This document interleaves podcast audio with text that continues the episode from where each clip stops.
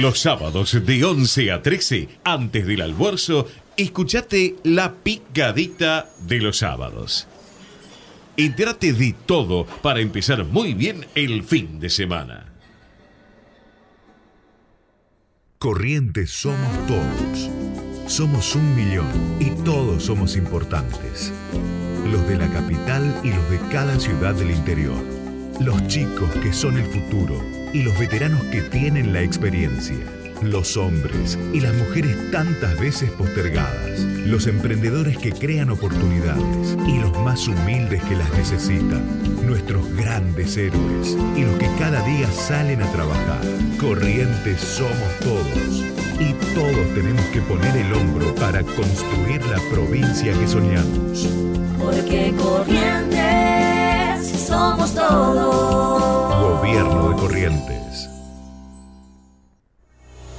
Compraría un palco en tu ventana para verte abrir los ojos con el sol cada mañana.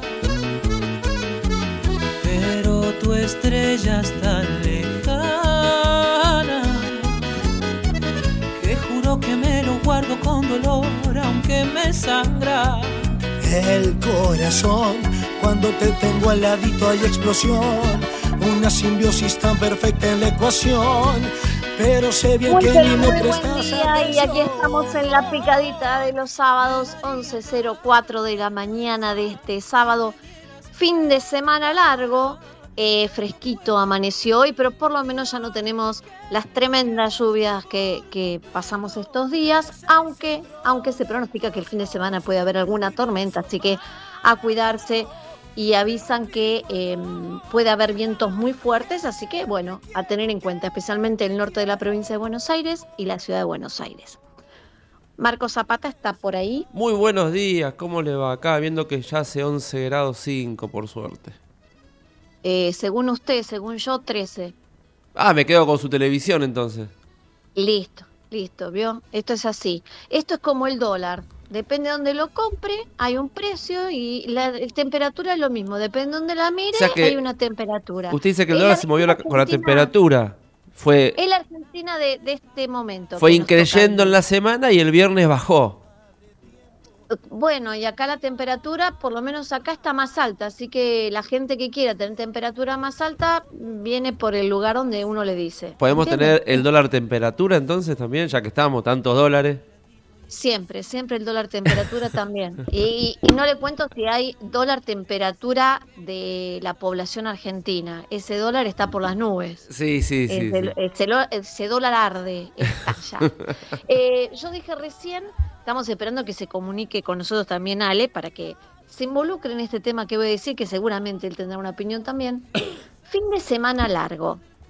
A ver, eh, yo hubiera entendido si querían por una cuestión turística y qué sé yo, que la verdad que no entiendo, no vi mucha gente huyendo hacia los destinos turísticos cómo está el dólar, cómo está la situación y cómo está el país. Pero supongamos, supongamos que las autoridades hayan creído que todos íbamos a migrar corriendo por el turismo, hubiera entendido jueves y viernes feriado, lo hubiera entendido.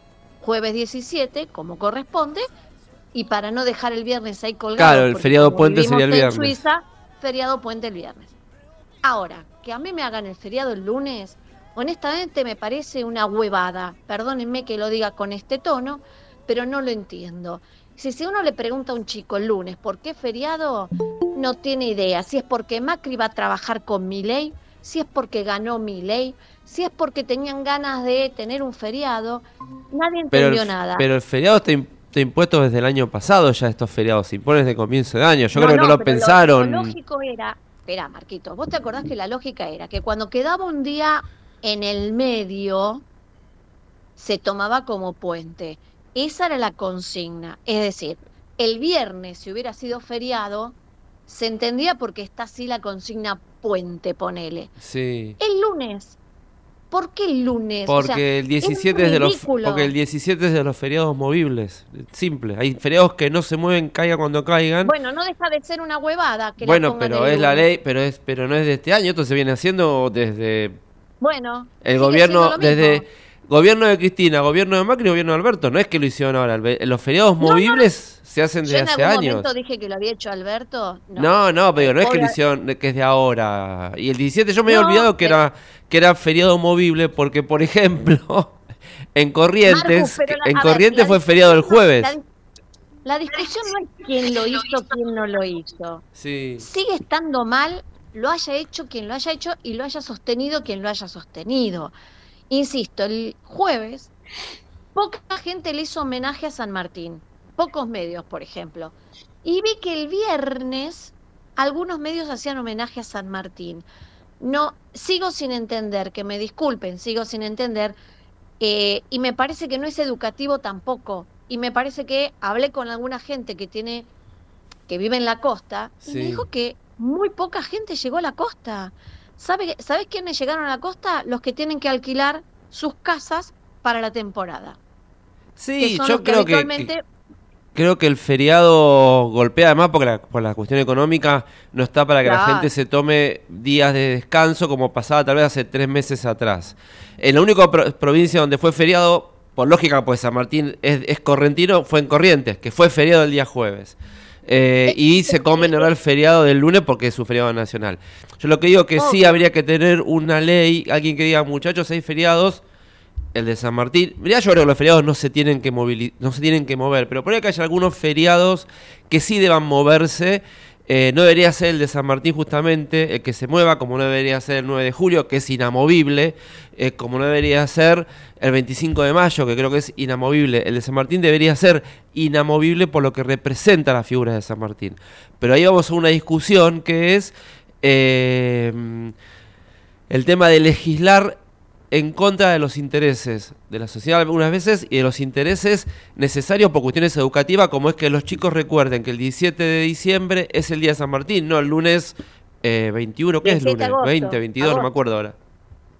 17 de agosto por ahora. Claro, digo, 17 de agosto es el día de San Martín, me equivoqué, pero digo, la gente, los chicos deben saber que el 17 de agosto es el día de San Martín, no el lunes que viene. Pero debería legislar en ese sentido. Pero bueno, por algo suceden las cosas que suceden después en las elecciones. Claro, pero te digo, al margen de todo eso que tenés absoluta razón, no, a- eh, eh, no coincide con la lógica lo del lunes. Insisto, si hubiera sido el viernes, uno lo toma como puente, está bien. Del jueves al lunes, O si lo hubieran pasado del jueves, o si lo hubieran pasado del jueves al viernes, parecía hacemos viernes hoy y domingo, no pasarlo al lunes. eh, eh, eso es lo que no se entiende, ahí voy. Eh, Ale, vos que sos docente, contame. Buen día. Buen día, disculpa.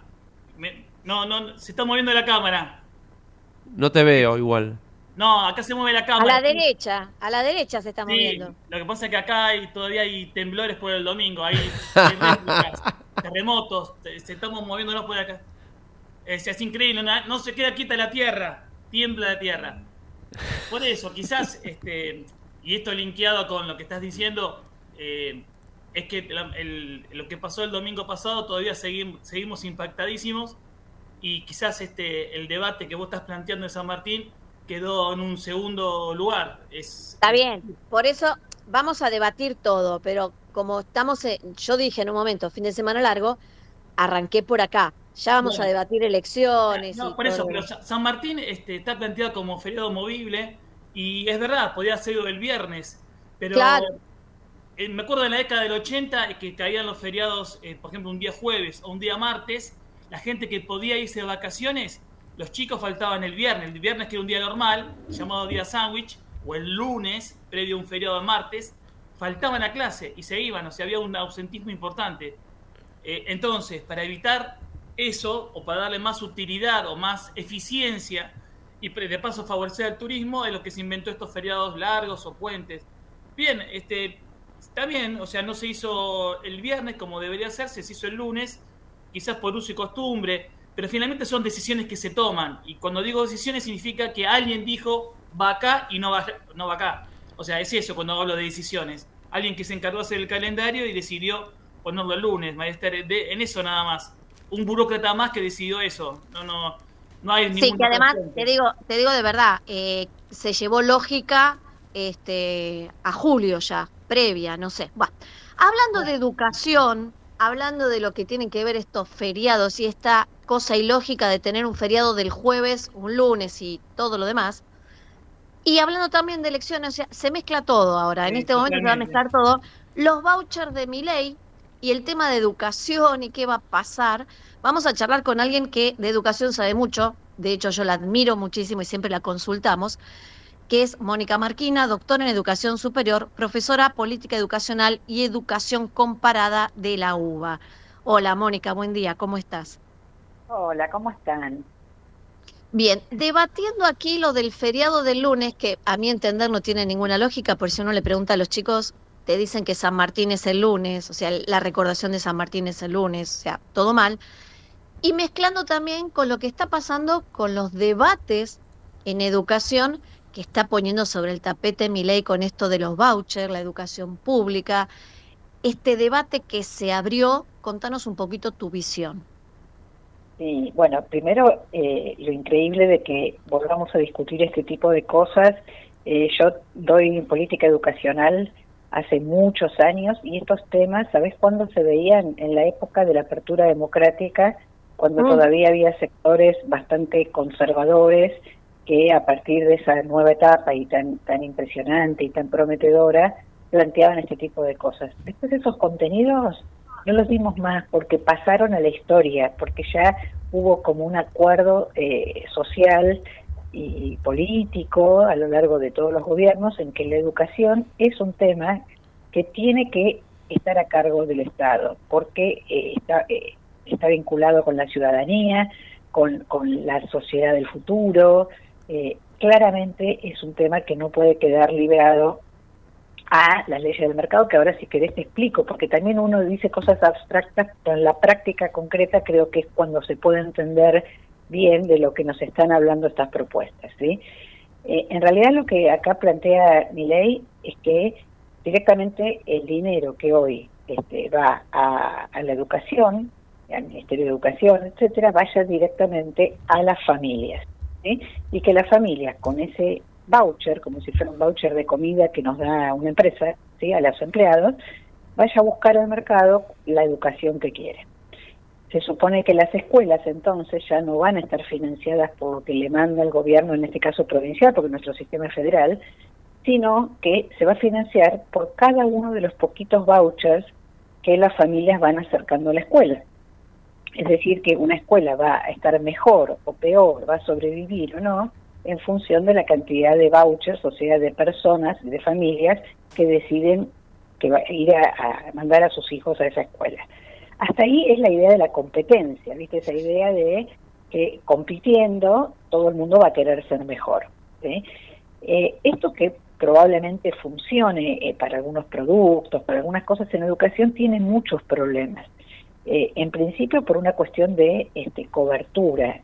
Lo que mi ley nos plantea es que, basándose en Milton Friedman, que es un ideólogo que en los años 40 planteó estas ideas, la libertad de elegir. O sea, hay, hay gente en las redes sociales que dice, ahora voy a poder ir a la ORT, ahora voy a poder ir a Alditela. Eh, y en realidad, quienes van a elegir van a ser las escuelas. ¿Por qué? Porque la escuela va a tratar de tener a los mejores alumnos o a los Claro. alumnos de familias que pueden adherir al voucher un copago, ¿sí? o sea, un complemento. Y entonces la escuela es la que va a elegir y la escuela tiene un límite en la capacidad. No es que es infinito, incluso cuando claro. pudiera tener mucho dinero, es infinito, porque de eso tiene que pagar sueldos, tiene que pagar el edificio, tiene que pagar los gastos, o sea, se transforma en una unidad de negocio la escuela, ¿sí? Eh, y así, que, ¿qué es lo que va a pasar?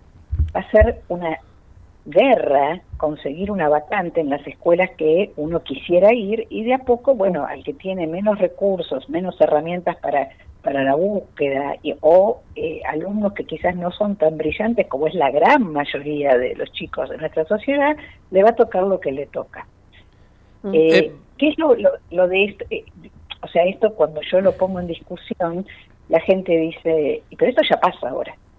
Yo, yo peleo por una vacante, yo peleo por la mejor escuela. Entonces mi gran pregunta es, y entonces si ya tenemos este problema, ¿por qué vamos a modificar y hacer una reforma de tal tamaño, si es que se pudiera hacer en un sistema federal, para que hacer lo mismo. ¿Por qué no tratamos de que haya cada vez mejores escuelas y que Mm. todos podamos elegir en el sistema parecido al que estamos ahora escuelas de calidad?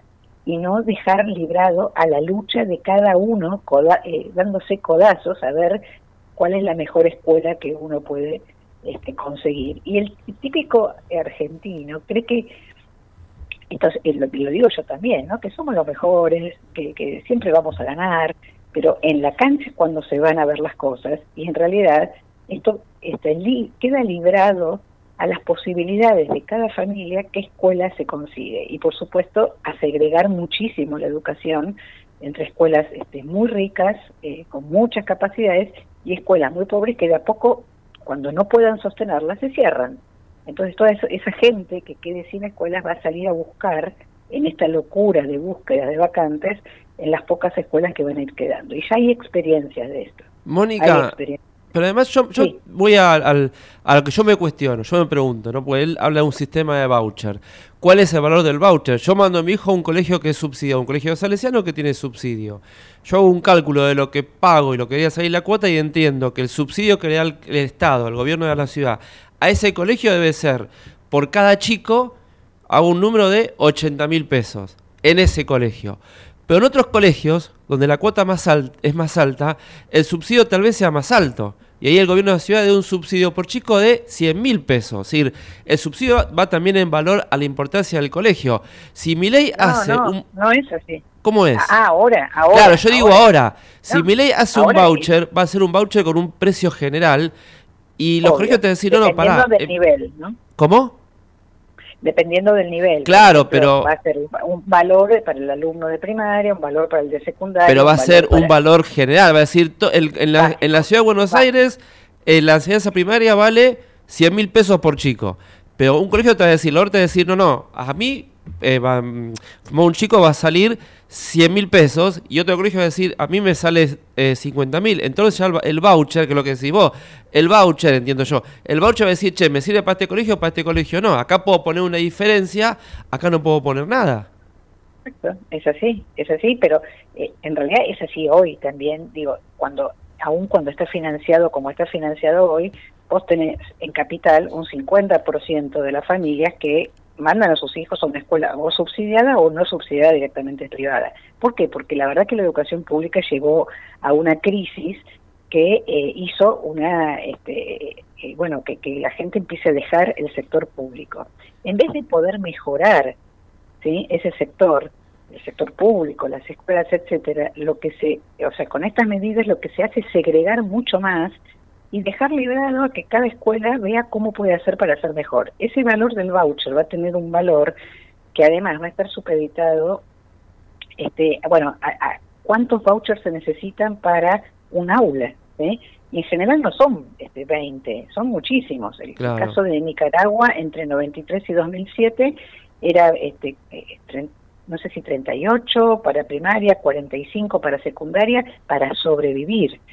Y después lo que pasó en Nicaragua, que esta experiencia no se comenta mucho, es que este, el Estado entró en crisis, eh, cada vez empezó a financiar menos el voucher y, y además tardíamente, y las escuelas empezaron a cerrar y hubo familias que no podían pagar ese copago, esa- ese adicional, y empezaron a, a no mandar a sus hijos a la escuela. En 2007 hubo que volver a estatizar la educación. Estas cosas, este, quizás mirando, yo además doy educación comparada y, y es muy bueno mirar en otros lugares porque cuando la trampa es que cuando Milei nos habla de los vouchers, nos habla del éxito que tuvieron en sociedades como Suecia, habla de Finlandia, pero creo que en, Fi- en Finlandia no fue exactamente así porque hay muchas variantes, pero son sociedades más integradas, más igualitarias, en donde todas las escuelas son buenas. Entonces, hablar de eso es otra cosa. Hablar acá en una sociedad desigual, en donde la heterogeneidad es tremenda, justamente es dejar librado esto al, al, al más fuerte. ¿no? Hay, hay Eh, otra, tam- hay todo otra trampa en los postulados de Milei que yo veo, y, y ya con esto termino así, también lo dejo a Ali, que sea María Esther. Eh, cuando Milei el otro día saca el Ministerio de Educación y dice, basta de adoctrinamiento. En realidad el adoctrinamiento no se termina sacando del Ministerio de Educación, sino evitando que haya eh, profesores, como la profesora de Córdoba que vimos en los videos que se enojó con sus alumnos, este que se dediquen a enseñar los programas educativos o que se mejoren los programas educativos de acuerdo a, las decisiones que tomen los expertos en, educación, este, porque el adoctrinamiento no se termina sacando el Ministerio de Educación, sino que los maestros no hagan eh, docencia política en los colegios. Sí, mira, eh, respecto a eso, o sea, habría que pensar por qué estamos discutiendo estas cosas, ¿sí? Si hoy estamos discutiendo debates de hace 40 años, es porque las cosas se hicieron mal. Y aquí hay una gran responsabilidad de quienes tuvieron a cargo la educación en más de los últimos, digamos, 30 años, 20 años y sobre todo en el último tiempo eh, con el kirchnerismo. Digo, no se cumplen los días de clase, no se controla la, eh, la formación. En los casos en que suceden este tipo de cosas, que son, eh, no se sabe cuántos son, pero no hay un mecanismo que le muestre a la sociedad que el docente que hace eso tiene sus consecuencias.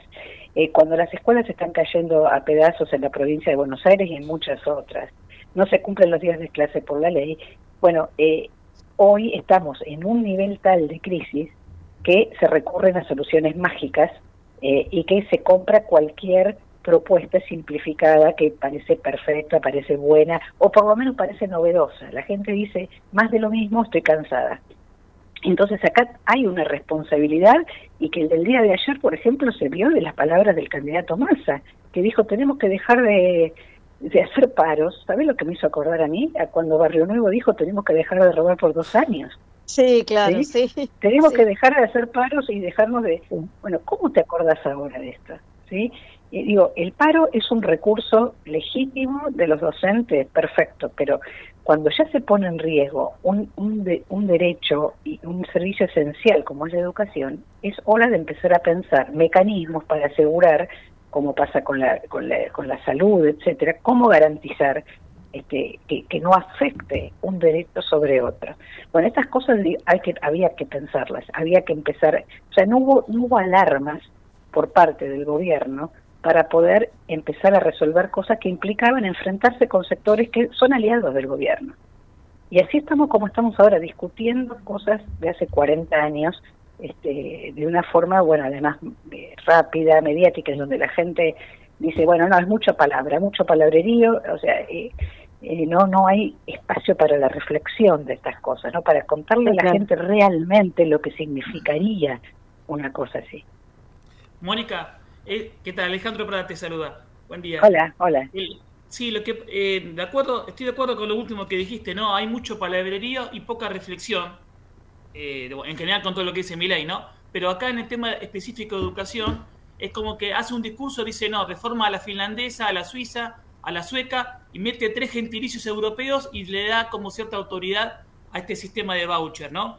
Este, esa es, esa es la estrategia. Pero yo digo, en, si llegara a implementar esto, lo de los vouchers, eh, ¿en cuánto tiempo vemos las consecuencias de lo que vos estás diciendo? Es decir, para ver, ver qué, está pasando y ver que, digamos, es lo funesto que puede resultar. ¿En cuánto tiempo ocurriría? ¿Ya en el primer año? Porque...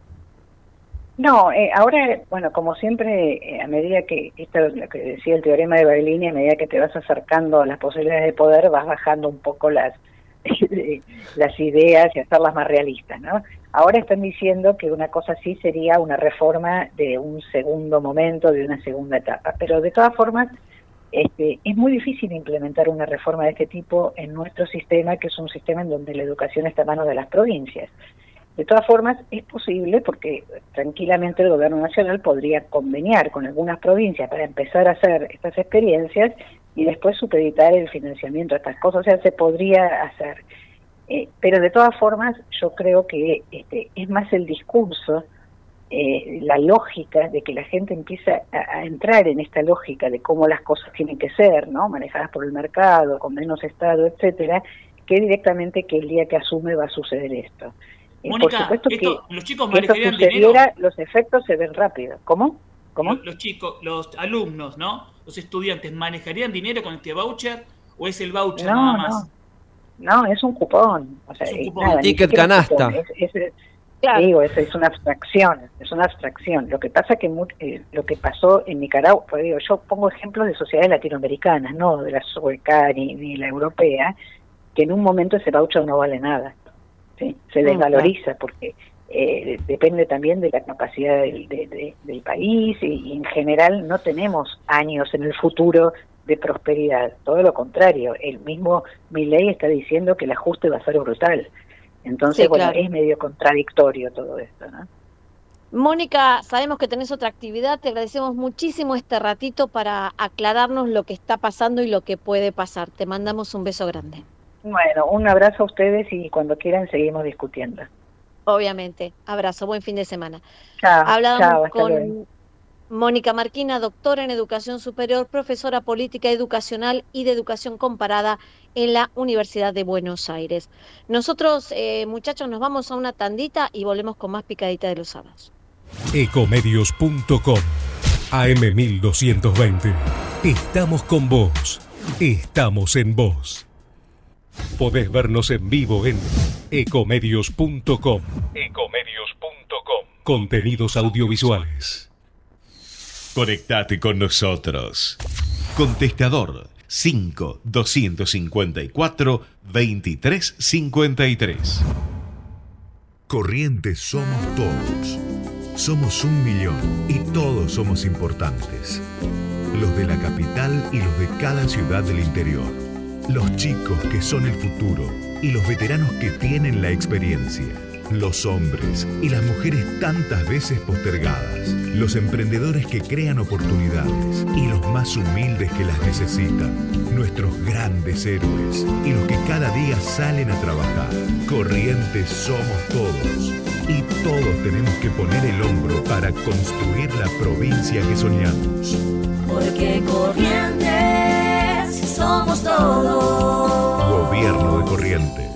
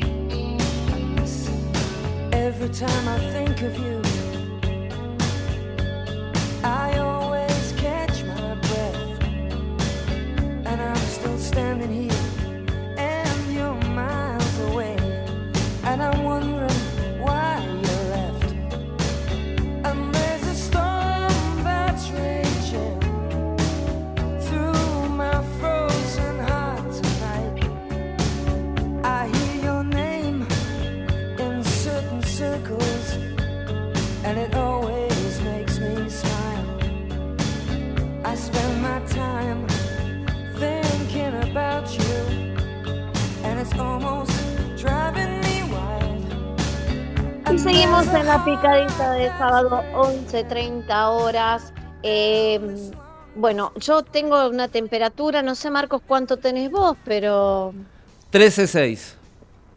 muy bien, yo 13.5, pero está bien, estamos, por lo menos emparejamos un poquito más. Y porque Eh, ya busqué más votos para la segunda tanda de temperatura, o sea que eh, salí a buscar los, o sea los grados que un faltaban. empate- Un empate, técnico, vamos a balotage con la temperatura. A ver, hay que ver Alejandro qué temperatura tiene y a quién se le acerca.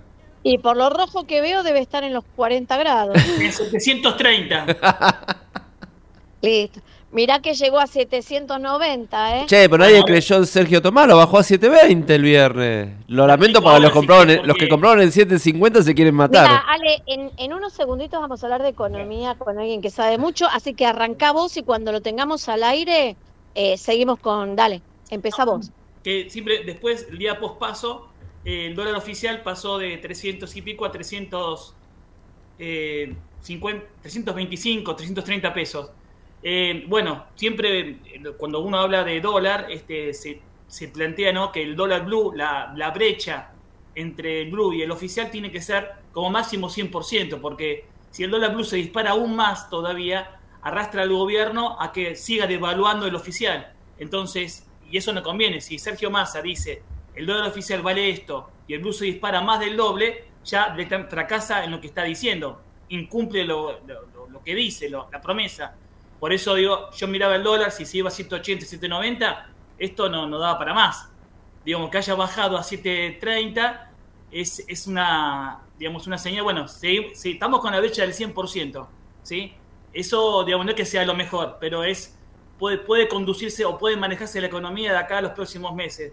Pero el 100 por- hasta el 100% estamos con lo justo. 3.65 el oficial y 7.30 el blue. 100% de brecha que hasta ahí aguanta. Si el blue se subiese aún más, Massa tendría que eh, retractarse y, el dólar oficial subir también. Hasta ahora eso no va a pasar y él espera que no ocurra. Así que este es el nuevo orden, 7.30, 3.65 de acá en los próximos meses, que Massa espera que se cumpla, ¿no?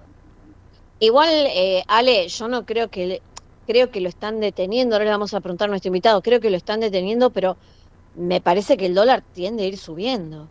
No, pero el dólar va a subir, hace cinco años que sube en forma meteórica. No, no, eso está clarísimo que sí.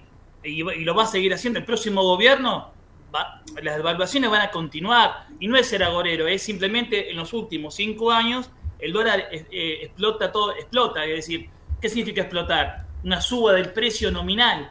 Y eso está ocurriendo hace- tiempo. Ya estamos acostumbrados a eso. El dólar obviamente que no es 3.65. Eso va a seguir subiendo. Este, Igual, eh, Ale, me parece que, a ver, el, el- el tema en cuestión, más allá del dólar que sube, que baja, la inflación, etcétera, es que la Argentina nunca sale de este círculo vicioso, y no solo en economía. Recién lo venía diciendo Mónica Marquina, en el tema de educación venimos más de 40 años, porque yo creo que más de 40 años atrasados. En el tema de economía, Sí. venimos con el tema de la inflación, pero vamos reculando en, en chancleta. Eh, con el tema social, no le encontramos la vuelta. Entonces, me parece que es como el perro que se persigue la cola, la Argentina es eso. Eh, yo no sé si ustedes, eh, cuando hablan con gente más grande, ¿sí? Cuando hablan con gente de 80 años, les dice, pero esto lo viví cuando tenía no sé cuánto. Hablas con alguno y yo esto lo viví. Habla...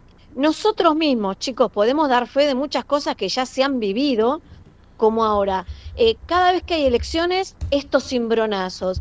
¿Qué pasa con la Argentina que no logra salir de, de ese círculo y decir, bueno, este es el camino, aunque sea para avanzar un escaloncito?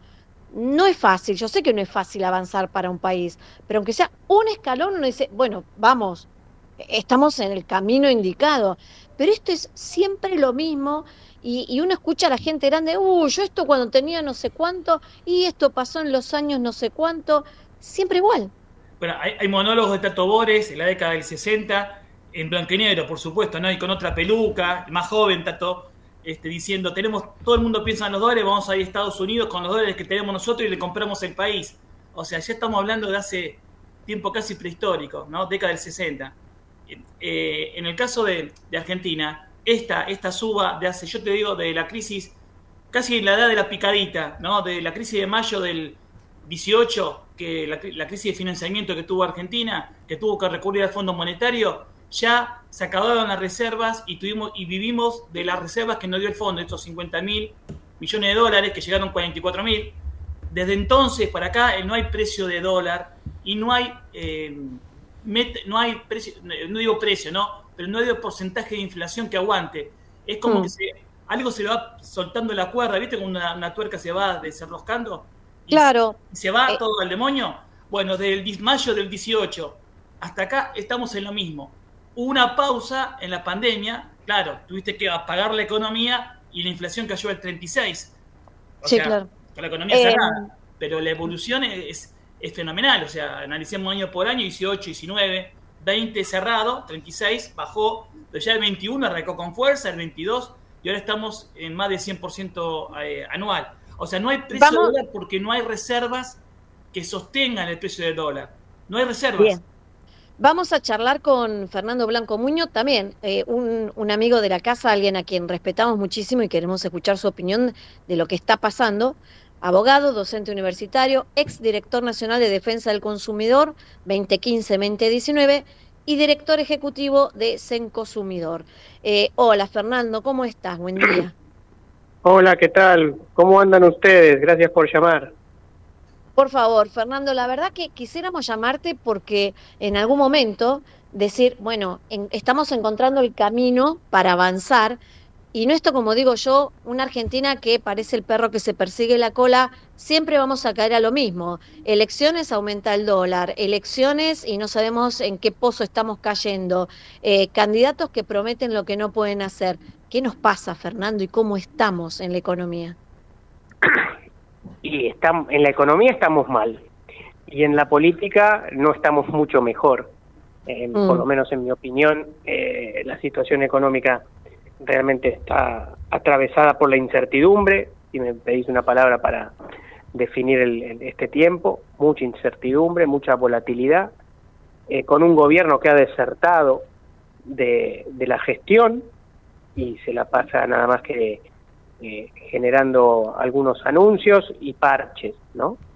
Y mm, con una situación que ya viene de arrastre. Me parece que eh, el debate hoy por hoy debería ser un poco más profundo y que mi ley en todo caso con el triunfo que ha tenido pone en superficie un, un nivel de, de- cansancio, de hartazgo, de falta de, credibilidad de lo que es la política tradicional que debería llevar llevarnos a todos como sociedad a discutir un poco eso. ¿no?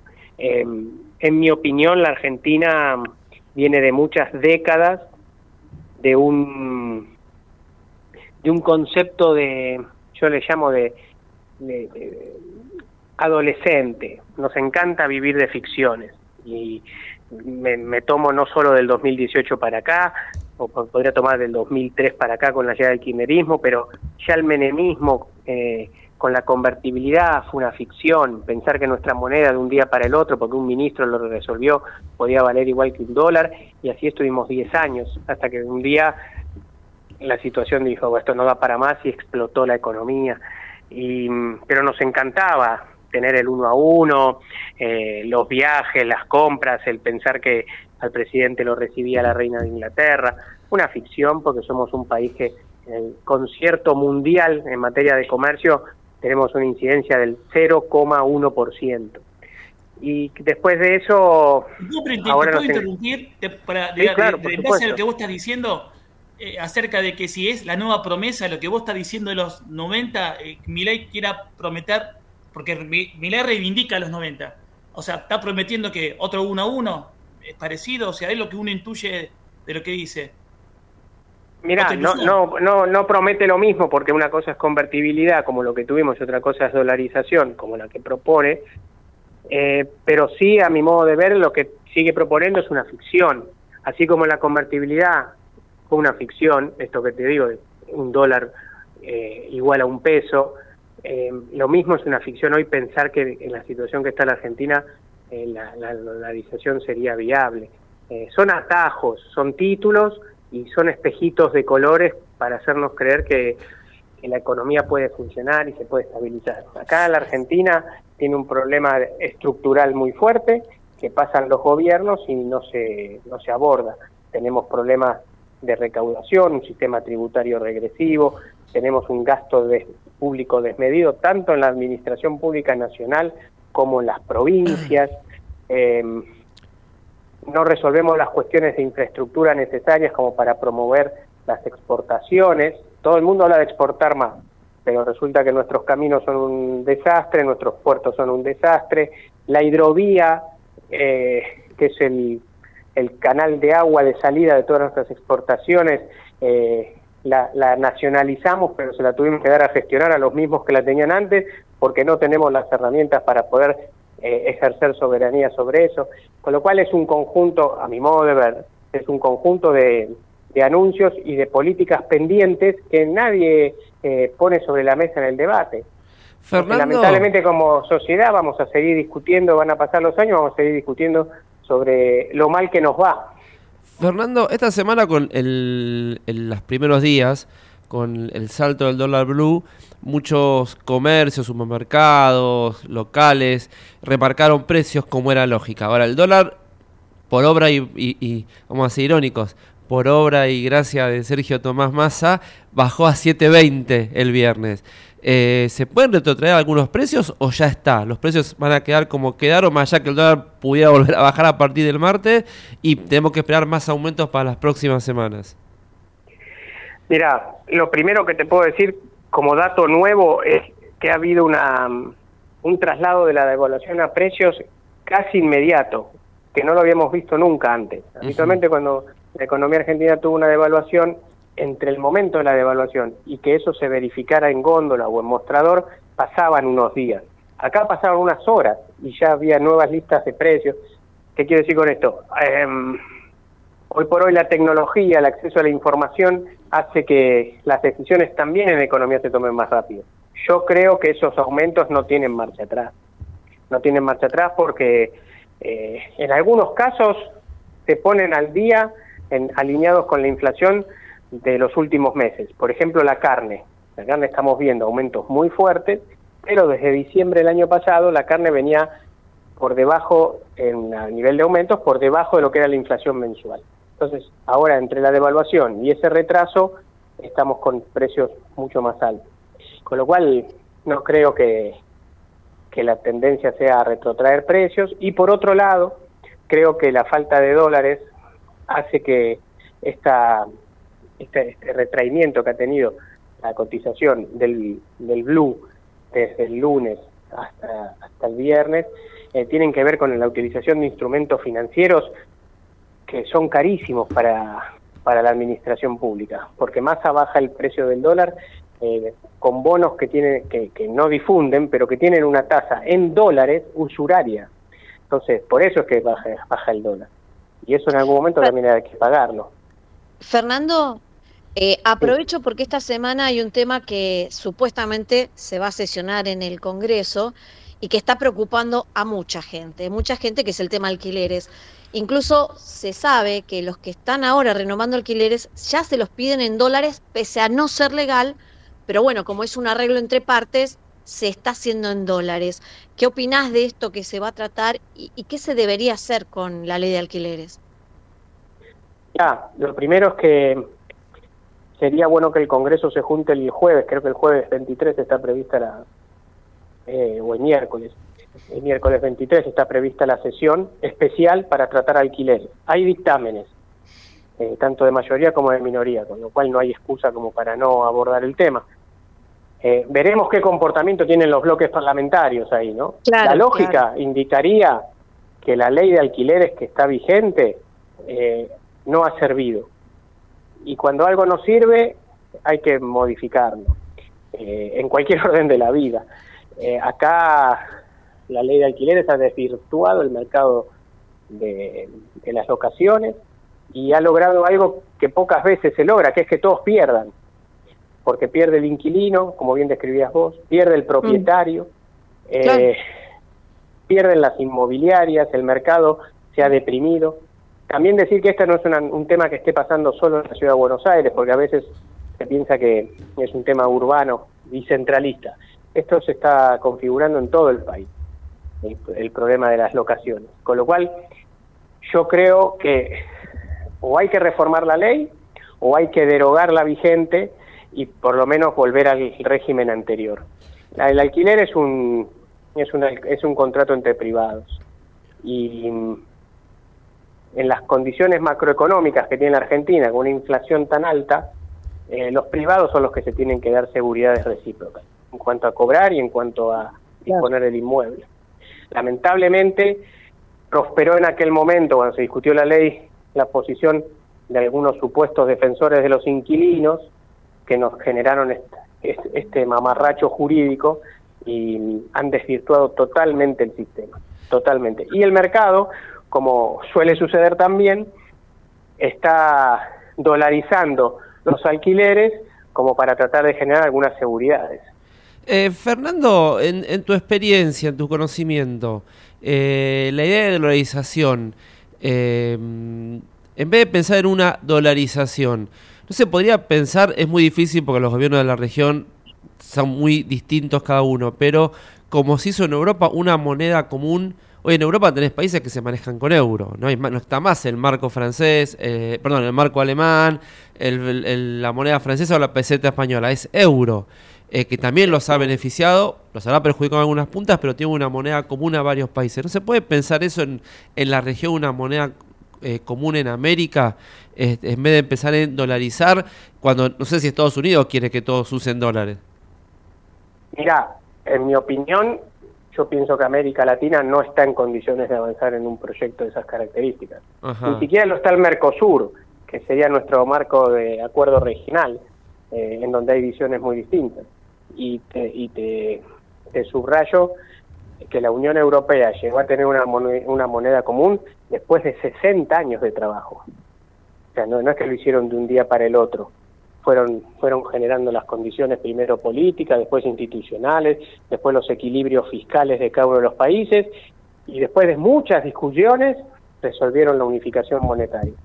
Eh, con lo cual, para nuestro continente, pensar un modelo de esas características en la actualidad me parece que no. Lamentablemente me parece que no. Daría, sería deseable por lo menos poner el tema en agenda y empezar a analizarlo. A lo mejor de acá a 50 años se logra y eso llevaría una normalización del comercio, estabilidad, crecimiento en los países. Pero en el corto plazo no lo veo. Fernando, eh, entonces, ¿qué cabe? Eh, parece ser que, que hay que esperar estos meses, que el año que viene es el salvavidas esperado, que el campo arranque, que junto con el litio, junto con el gas que se saque ahora de vaca muerta. O sea, el año que viene parece como la tabla de salvación para... O sea, estos meses van a ser terribles hasta el año que viene, ¿es así? Bueno, parecería que para el año que viene la, habría un mejor ingreso de divisas. Por lo que decís vos, pasó la sequía, el campo va a tener mejor rentabilidad, eh, va a haber mayor ingreso de lit por el litio y, y lo mismo respecto el ahorro que nos generamos con, con el gasoducto. Ahora vos fíjate, un país no se puede eh, gobernar y administrar en función de si te llueve o no te llueve, o en función de construir o no construir un gasoducto, o en función si encontraste o no encontraste litio. Eh, un país es mucho más que eso, y más un país como el nuestro. Eh, y ahí hay un déficit muy grande de planificación estratégica y de hacia dónde va la Argentina y, y con qué instrumentos y con qué recursos humanos contás para llevar adelante esa gestión. Fernando, eh, además de la economía, que a la gente le interesa mucho, hay un tema que nos interesa muchísimo, pero muchísimo más, especialmente a los cuervos. ¿Qué pasa con San Lorenzo? No sé por qué la sonrisa de mi equipo, la verdad que no lo sé. ¿Qué pasa con San Lorenzo? Y San Lorenzo es una, creo que alguna vez lo comentamos, San Lorenzo es una pequeña Argentina, en, ¿no? Es una foto de la Argentina en chiquitito. Eh, lo, Qué buena descripción esta, ¿eh? Eh, lo mismo que pasa a nivel del país pasa en San Lorenzo. Eh, falta de una clase de dirigente que esté a la altura de las circunstancias, falta de planificación, eh, falta un presupuesto claro, manejos turbios, poco transparentes. Se supone que debería haber elecciones a fin de este año, vamos a ver si eso se cumple y ojalá que en ese, en ese proceso se pueda revertir la decadencia en la que está el club, que realmente es eh, asusta y se da en todos los órdenes, ¿no? Porque a lo mejor se ve nada Sí, más que el fútbol profesional, pero en las disciplinas federadas pasa lo mismo, en la ciudad deportiva, en el estadio, con lo cual también eh, eh, pensar en, en un trabajo coordinado y, y planificado es lo más serio, pero a veces Sí, te claro. gana el te gana el título, ¿viste? Eh, Sí. en el sentido de tirar dos o tres y- ideas. Y, y hablo, hablo en general y qué triste que en el fútbol argentino esté pasando esto, porque ya lo hemos visto con otros clubes de fútbol y hay otros tantos que pasa exactamente lo mismo, pero que bueno, no, no se difunde demasiado. Pero, Pero hay otros en- que están bien, ¿eh? que hay que tomarlos como ejemplo. River, por ejemplo, es una institución que está bien gobernada Sí, claro. desde hace años. Sí, sí. Estudiantes Una- de La Plata, Fernando- de La Plata lo mismo. Te hago una pregunta que va a llamar también a reflexionar con Alejandro y Esther después. El otro día lo increpaban a Grindetti, lo increpan a Grindetti porque le dice una persona eh, que está dejando Independiente para ganarle a Kisilov la provincia. Como que Independiente es más importante que la provincia. Yo soy de los que creen que eh, un club no es más importante que, un, que pelear por un gobierno si vos querés que, se, que cambiando el gobierno vas a mejorar las condiciones sociales que incluyen al club de la provincia en este caso. ¿Vos qué pensás? Pues yo creo que si las cosas van mal, eh, una persona que quiere ser candidato piensa que las cosas van mal y las cosas van mal, no va a haber Independiente, no va a haber San Lorenzo, no va a haber River. Bueno, eh, si interpreto tu pregunta, es si Grindetti le debería dar más... más ¿Vos a más Independiente o a la provincia? a- a Independ- Yo creo que razonablemente a la provincia, por supuesto, porque además son decisiones, las dos son decisiones personales, nadie te obliga a ser candidato en ni, ni en un lado ni en el otro. Entonces, claro. Entiendo que si el intendente de Lanús quiere ser gobernador es muy válido eh, y que sería más prioritario eso por sobre la presidencia independiente. Eh, Eh, Fernando, eh, a ver, más allá de Grindetti o no, que, que el tema, estábamos con San Lorenzo, ¿no es seguro en serio que en diciembre haya elecciones entonces? Y mira, se, eh, diría mi abuela, aseguro se lo llevaron preso.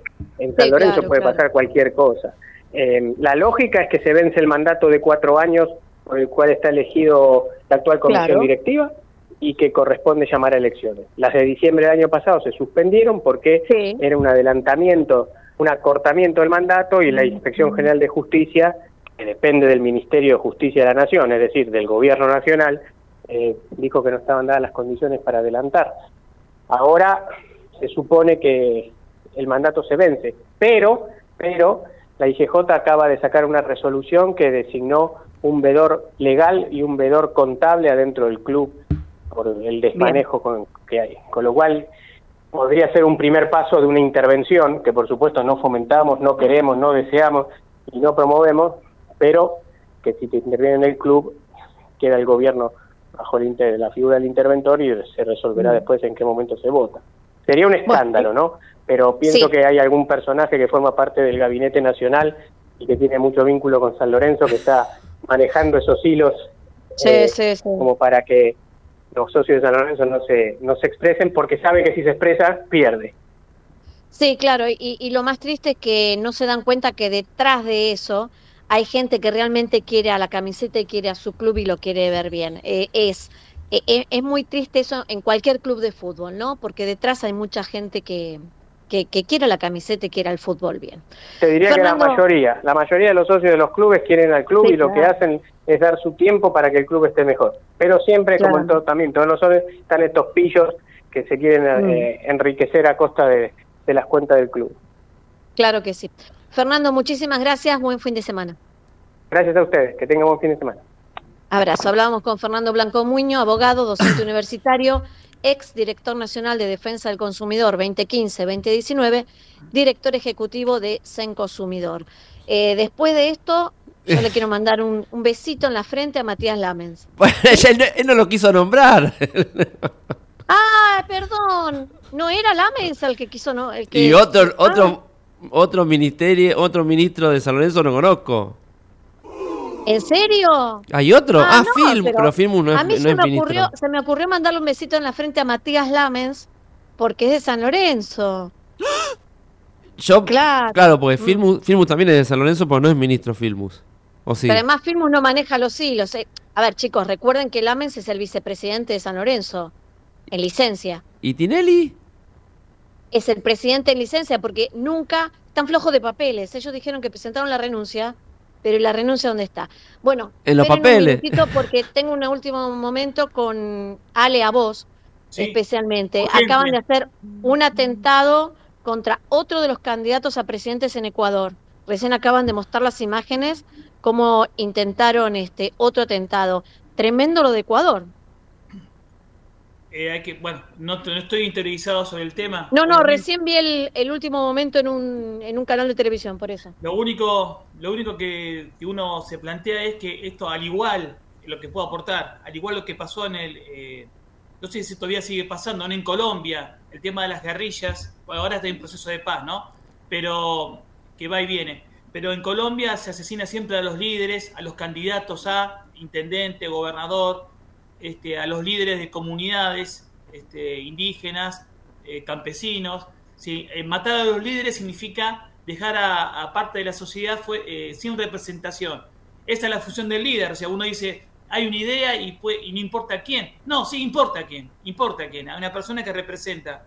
Entonces, en matar a los líderes, a los candidatos, donde hay puestas tantas expectativas, muchas o pocas, no, no, no, no, no conozco en el caso específico, es una noticia urgente de ahora ya, pero eso es quitarle la posibilidad, es atentar a la democracia en cuanto impide la capacidad de elegir a la sociedad. Y eso pasó muchísimo en Colombia. Ahora, la región está muy enquilombada como para... Entiendo lo que dice, lo que decía Blanco Muño cuando pregunta una moneda común en la región. ¿Con qué región si tenemos eh, presidentes o futuros presidentes tan distintos este, y una región muy violenta que se puede trasladar esa violencia a la Argentina en unos meses también. Mira, creo, eh, no sé si, no, no voy a exagerar, este, en cuanto a que Argentina puede pasar lo mismo, no ha pasado, es decir, eh, en Colombia, o sea, acá no hubo presencia guerrillera, el país, el único país sudamericano que tuvo presencia guerrillera hasta hace poco tiempo es Colombia, ¿sí? Hoy paramilitares incluso. Eh, no sé el caso de Ecuador, qué específicamente es lo que está, esto, lo que está pasando. Ahí también hay una grieta, es un país dolarizado, hay una grieta, ¿no? Este, está gobernando Guillermo Lazo y el principal, el, digamos, quien gobernó la, la Revolución Ciudadana es Rafael Correa, o sea, hay una grieta ahí muy importante también, parecida a la nuestra. Digo, O sea, pero no, no hay dirigentes que busquen aplacar la, la violencia. Correa dijo, con respecto al candidato asesinado el otro día, era un ex de la CIA y ya sabemos que cuando los... eh, los funcionarios de la CIA empiezan a levantar el perfil, la misma CIA los limpia, como diciendo que fue la CIA lo que lo mató. Entonces, un Correa, como podría haber sido hace unos meses atrás, porque ahora está callada, una Cristina, o algunos dirigentes, Macri en su momento, en vez de eh, buscar desde la retórica calmar los ánimos, terminan exacerbándolos más e incitando a que la sociedad se ponga más violenta todavía. Bueno, no, no, no sé el caso particular del, del atentado del candidato, pero con respecto a los servicios de seguridad norteamericanos, la CIA, Estados Unidos, ya la historia está repleta de gente que los Estados Unidos apoyaron y luego eliminaron, es decir, elevaron a un nivel y luego los, los bajaron. En el caso de América Latina, el general Manuel Noriega, el líder de Panamá, y en el año 90 Estados Unidos invadió Panamá. Es decir, y era el principal eh, Panamá, donde estaba el, canal de Panamá y eh, donde está la Escuela de las Américas, que, donde se enseñaba estrategia de contrasubversión en todo el continente. Y a ese lo eliminaron. Y seguimos con Saddam Hussein, ¿sí? los propios mujahideen, es decir, Estados Unidos se cansa de, de, financiar a gente o a grupos y luego por otras conveniencias los elimina. Pero en el camino hay un daño terrible. Eso es lo que, esa es la estrategia. La lógica no es, no es este, a- alocada. Eh, puede, puede ser, pero esa lógica. Pero no sé qué exactamente haya pasado con este candidato que en este momento sufrió el atentado. Muy bien, chicos, vamos a seguir charlando un poquito de actualidad, de lo que pasa eh, detrás de esta pausita en la picadita de los sábados. Desde Buenos Aires, transmite LRI 224, AM 1220, Ecomedios. Podés vernos en vivo en ecomedios.com. Ecomedios.com. Contenidos audiovisuales. Conectate con nosotros. Contestador 5 254 2353. Corrientes somos todos. Somos un millón y todos somos importantes. Los de la capital y los de cada ciudad del interior. Los chicos que son el futuro y los veteranos que tienen la experiencia. Los hombres y las mujeres tantas veces postergadas. Los emprendedores que crean oportunidades y los más humildes que las necesitan. Nuestros grandes héroes y los que cada día salen a trabajar. Corrientes somos todos. Y todos tenemos que poner el hombro para construir la provincia que soñamos. Porque corrientes somos todos. Gobierno de Corrientes.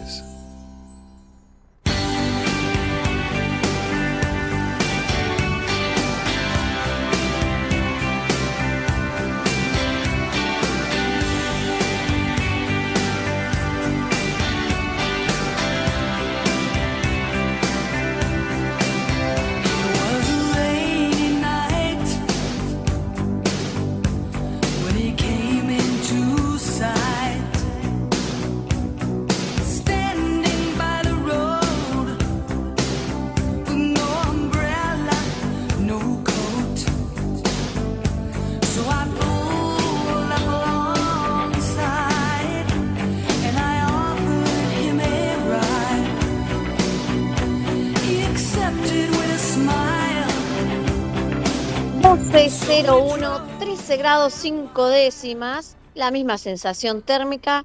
Un día de solcito, fresquito, va a ser un fin de semana fresquito. Eh, no fue demasiado exitoso, pese a lo que escuchen, la verdad no fue demasiado exitoso en algunas zonas de la costa donde estaban esperando afluencia de turismo, entre lo que pasa con, con el dinero, eh, el tiempo no ayudó mucho.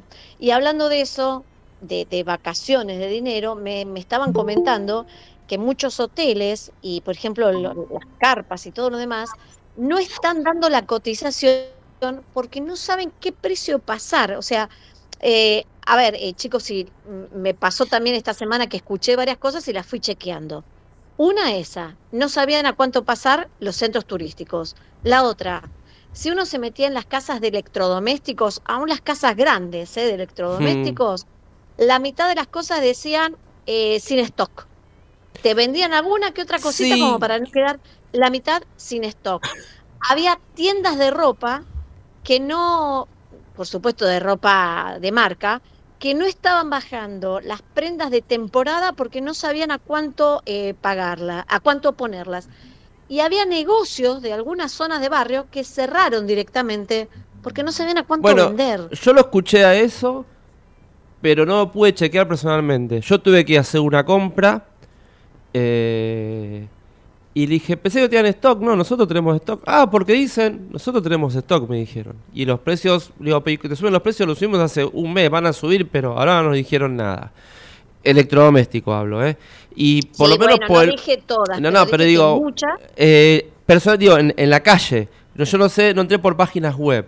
Este, Por páginas web te ponían sin stock. pero en la calle vos salías y los precios estaban y te decían stock ahí. Entonces es como que tal vez haya sido para lo que es compras online. Porque en la compra yendo al negocio uno va y compra en el momento y te lo llevas en el momento. Es la venta directa, más segura.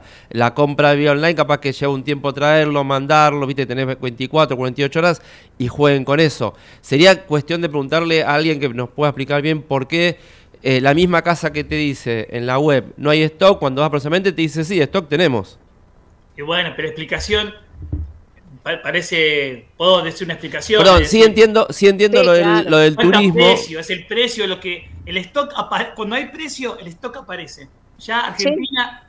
Eh, otras amenazas. Me acuerdo Claro, campo, pero yo lo que voy es, que creo que lo dice, creo que lo que dice María Esther es, vos entras a la casa de una importante casa de electrodomésticos por internet y no había stock. Vas a las 5 horas y te dice, no, sí tenemos y el precio está fijo. Y te doy Pero cuotas porque sin... la tenés ahí, Marquitos, Bueno. eh, es la lógica. Sí entiendo lo de las que, casas, de- sí entiendo lo del sector turístico porque estás a cinco meses de enero, más o menos, cuatro meses de enero. Si en las épocas normales, en agosto, son poco lo que te ponen precio porque quieren esperar, en época eleccionaria, que no sabes quién va a ganar, más con el huracán Milei del otro día, ninguno, hasta diciembre, ninguno te va a decir sale tanto. Van a esperar hasta el 11 de diciembre el que asuma, ver las medidas que tome y ahí te decís, che, sí, irte 10 días te sale medio millón de pesos. Con desayuno que es un té y una galletita de agua. Qué bien, qué bien. Digo, yo, por yo decir. estar preocupado por el sector turístico que está haciendo esa propuesta. Y si el sector turístico, eso depende de la demanda también. Eso depende de la demanda. Este, uno puede estar preocupado por, por lo que vos estás diciendo, Marco. me Digo yo, El sistema económico, el sistema, eh, cuando hay alimento de por medio, o quizás las prendas de verano, que son prendas de verano y que se venden en verano, productores, digamos, para que sostenerlo. Pero algo turístico, es decir, ¿por qué no bajás un escalón y, y- y permitís, digamos, y vendés igual? No, porque no quiero perder ni un centavo. No, porque La vos tenés eh, zonas que... si todo el mundo sale, las épocas que todo el mundo se va a Brasil o a otro, a, a otro yo no he viajado nada, pero todo el mundo se va a Brasil o a otras partes del mundo y después sufriendo. ¿Y las, pa- las playas argentinas qué? Bueno, Sí, Ale- bajemos Ale- los precios, viejo, bajemos los precios. Pero vos tenés, las playas argentinas son tres meses, tres, cuatro meses de verano. En el invierno, salvo Mar del Plata, la gente no va eh, a, a otros lugares de la costa. Esos lugares de la costa dicen, pongo precio por estos cuatro, tres meses, cuatro meses que voy a trabajar, porque después tengo que sobrevivir los ocho meses con lo que gané en esos cuatro meses. Ah, qué bien, bravo. Eh, bien liberal, bien liberal. Bueno, andá a los otros. Pero ahí la culpa es de los, de los, de los que gobiernan esos lugares que no se les ocurren acciones para que la gente vaya durante el año también. Claro, exactamente. Exactamente. Bueno, Ale, Ale, coincido no, no, no con vos. así porque la verdad, lo- si después votamos a Milei y después estamos reclamando por favor, cobro más caro para no trabajar después. No es que no trabajar, no te va. entonces. No te va. Vos tenés un montón de hoteles y Esther que, que, que hace, que ha hecho programas de turismo, hace programas de turismo y todo y, y conoce. Vos tenés lu- lugares del- de turísticos que hay que como no va gente, hay hoteles que de abril, marzo, abril, a noviembre te cierran porque no tiene gente que vaya y es ir a pérdida. ¿O me equivoco? Chicos, eh, les digo una cosa, todo eso está bien. Me preocupa algo que dijo Alejandro en el medio y que sí es comprobable que escuché los mayoristas lo que pasa. Si ustedes van a las góndolas de los supermercados, hay algunos productos, voy a poner un ejemplo, arroz, ¿sí? Del Sí. animalito que canta por las madrugadas, Ah, hay algunas, sutil lo mío, sutil lo mío. Eh, si quieren mandar cajas a casa no tengo problema si los nombro. Eh, ese, hay algunas especies de, ese arroz que no están en góndola, así como pasa con algunos lácteos y con algunas cosas. ¿Qué es lo que cuentan? Que los están guardando hasta, hasta que estén cerca de la fecha de vencimiento. Por eso cuando uno va y aparecen, ve que la fecha de vencimiento es muy próxima, porque los están acumulando para venderlos más caros después. Terrible. Hasta que cante el gallo. no, lo están guardando hasta dónde. Está bien. Pero Claro, viste, cuando, cuando le falta una semana para el vencimiento y te los meten en góndola de nuevo, pero ya con el precio nuevo. Claro, pero Es, eso ya picardía, es la picardía argentina, Ale, No, lo mismo que es vos. Pero también el capitalismo, si tenés a punto de, de que se te vence un producto, el producto vale cero. Y por lo tanto, mejor venderlo quizás un poco más barato antes de perder todo. ¿Se entiende? Eh, Eso sí, es Sí, capitalismo. claro. Porque también ha- habría que explicar, y ahora, no sé, me, me he puesto en esta, ¿no? Este, ya sea con familia directa, ¿no? Que están ahora todo entusiasmados con esto, que es capitalismo, es decir, la competencia, eh, formación de precios, porque si no, estamos todos votando una, una quimera y un paladitas que suenan lindo eh, de un señor que, bueno, si ahora yo digo cualquier adjetivo va a parecer este resentimiento, ¿no? Porque Decilo. hay un montón de palabras que suenan bien y de repente, eh, bueno, no, no, no, no estoy faltando la verdad, sino que puede ser el próximo presidente y votado mayoritariamente, pero bueno, entendamos antes qué es lo que se viene, o sea, cuál es la lógica que mueve a, a- a este señor, qué es capitalismo, qué es formación de precios, porque eh, Escúcheme, pecar eh, de Prada, ignorante, pecar de ignorante, Prada. ya no voy a perdonar eso, que dice, ah, yo no sabía, bueno, entonces Prada. expliquemos. eh, aguante ese león que tiene interno, guárdeme ese león interno que tiene. Pasamos del, del, del que canta la madrugada al león. Bueno, Vamos. eh, vamos a ponerle un poquito de color a la mañana, porque bueno, este fin de semana festejamos la niñez. Entonces, hay una escuela de canto coral que el miércoles 23 va a presentar un espectáculo, pero qué mejor que su directora musical, María Paz de Sico, nos cuente un poquito de qué se trata y de qué se trata esta escuela, ¿no? Hola María Paz, buen día, ¿cómo estás? Hola, buen día. Qué gusto poder estar charlando con ustedes y con toda su audiencia. Un placer. Es verdad, muchas veces escuchamos los audios que nos mandabas para que la gente eh, conociera y supiera de, de los eh, eventos, pero nos gusta charlar con vos. Primero vamos a empezar, ¿qué es la escuela de canto coral?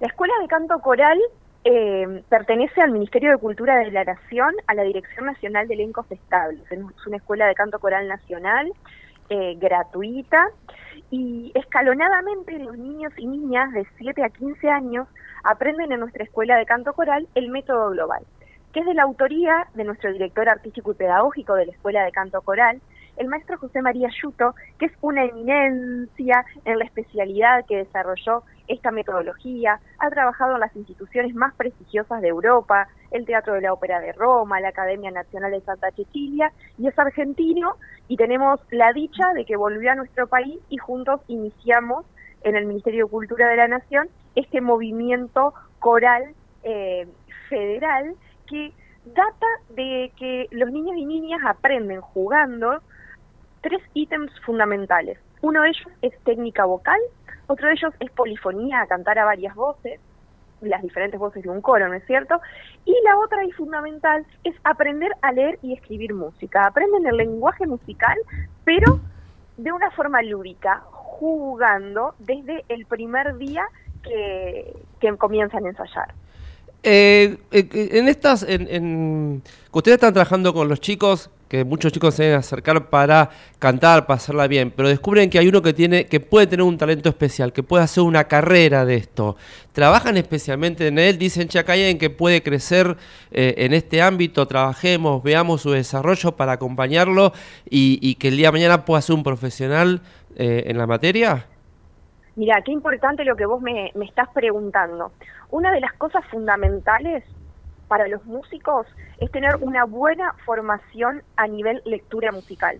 ¿Qué quiere decir esto? Que nosotros lo que hacemos con los niños y niñas jugando es una herramienta que el día de mañana a ellos les va a servir, no solo para cantar y saber leer música, sino para aplicar ese lenguaje musical a cualquier instrumento. Y ya eso es un terreno ganado y allanado que ellos aprendieron casi sin darse cuenta jugando. ¿Ale?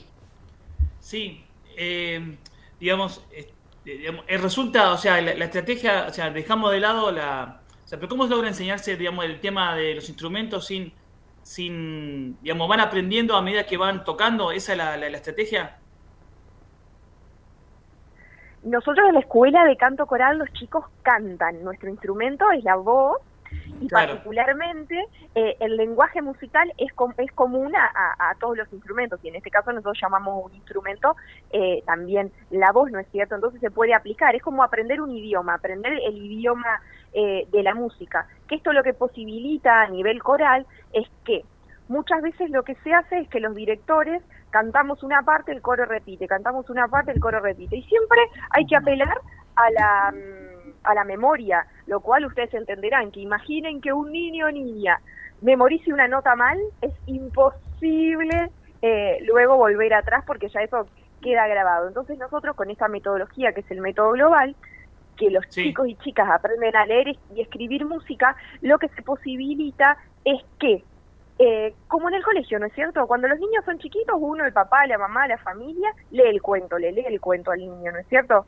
Y mm, cuando son más grandes ya van desarrollando el, el propio lenguaje, aprenden a leer y el cuento pueden leerlo por sus propios medios. Bueno, esto en la escuela de canto coral es lo mismo. Nosotros les todos enseñamos a leer cantar, de o sea, modo- uno, discúlpame, todos pueden cantar, decía, uno dice, tiene más habilidades que otro en esto, en, en aquello o en, lo- o en lo otro, pero digamos, uno puede decir que todos pueden cantar y ser buenos en eso.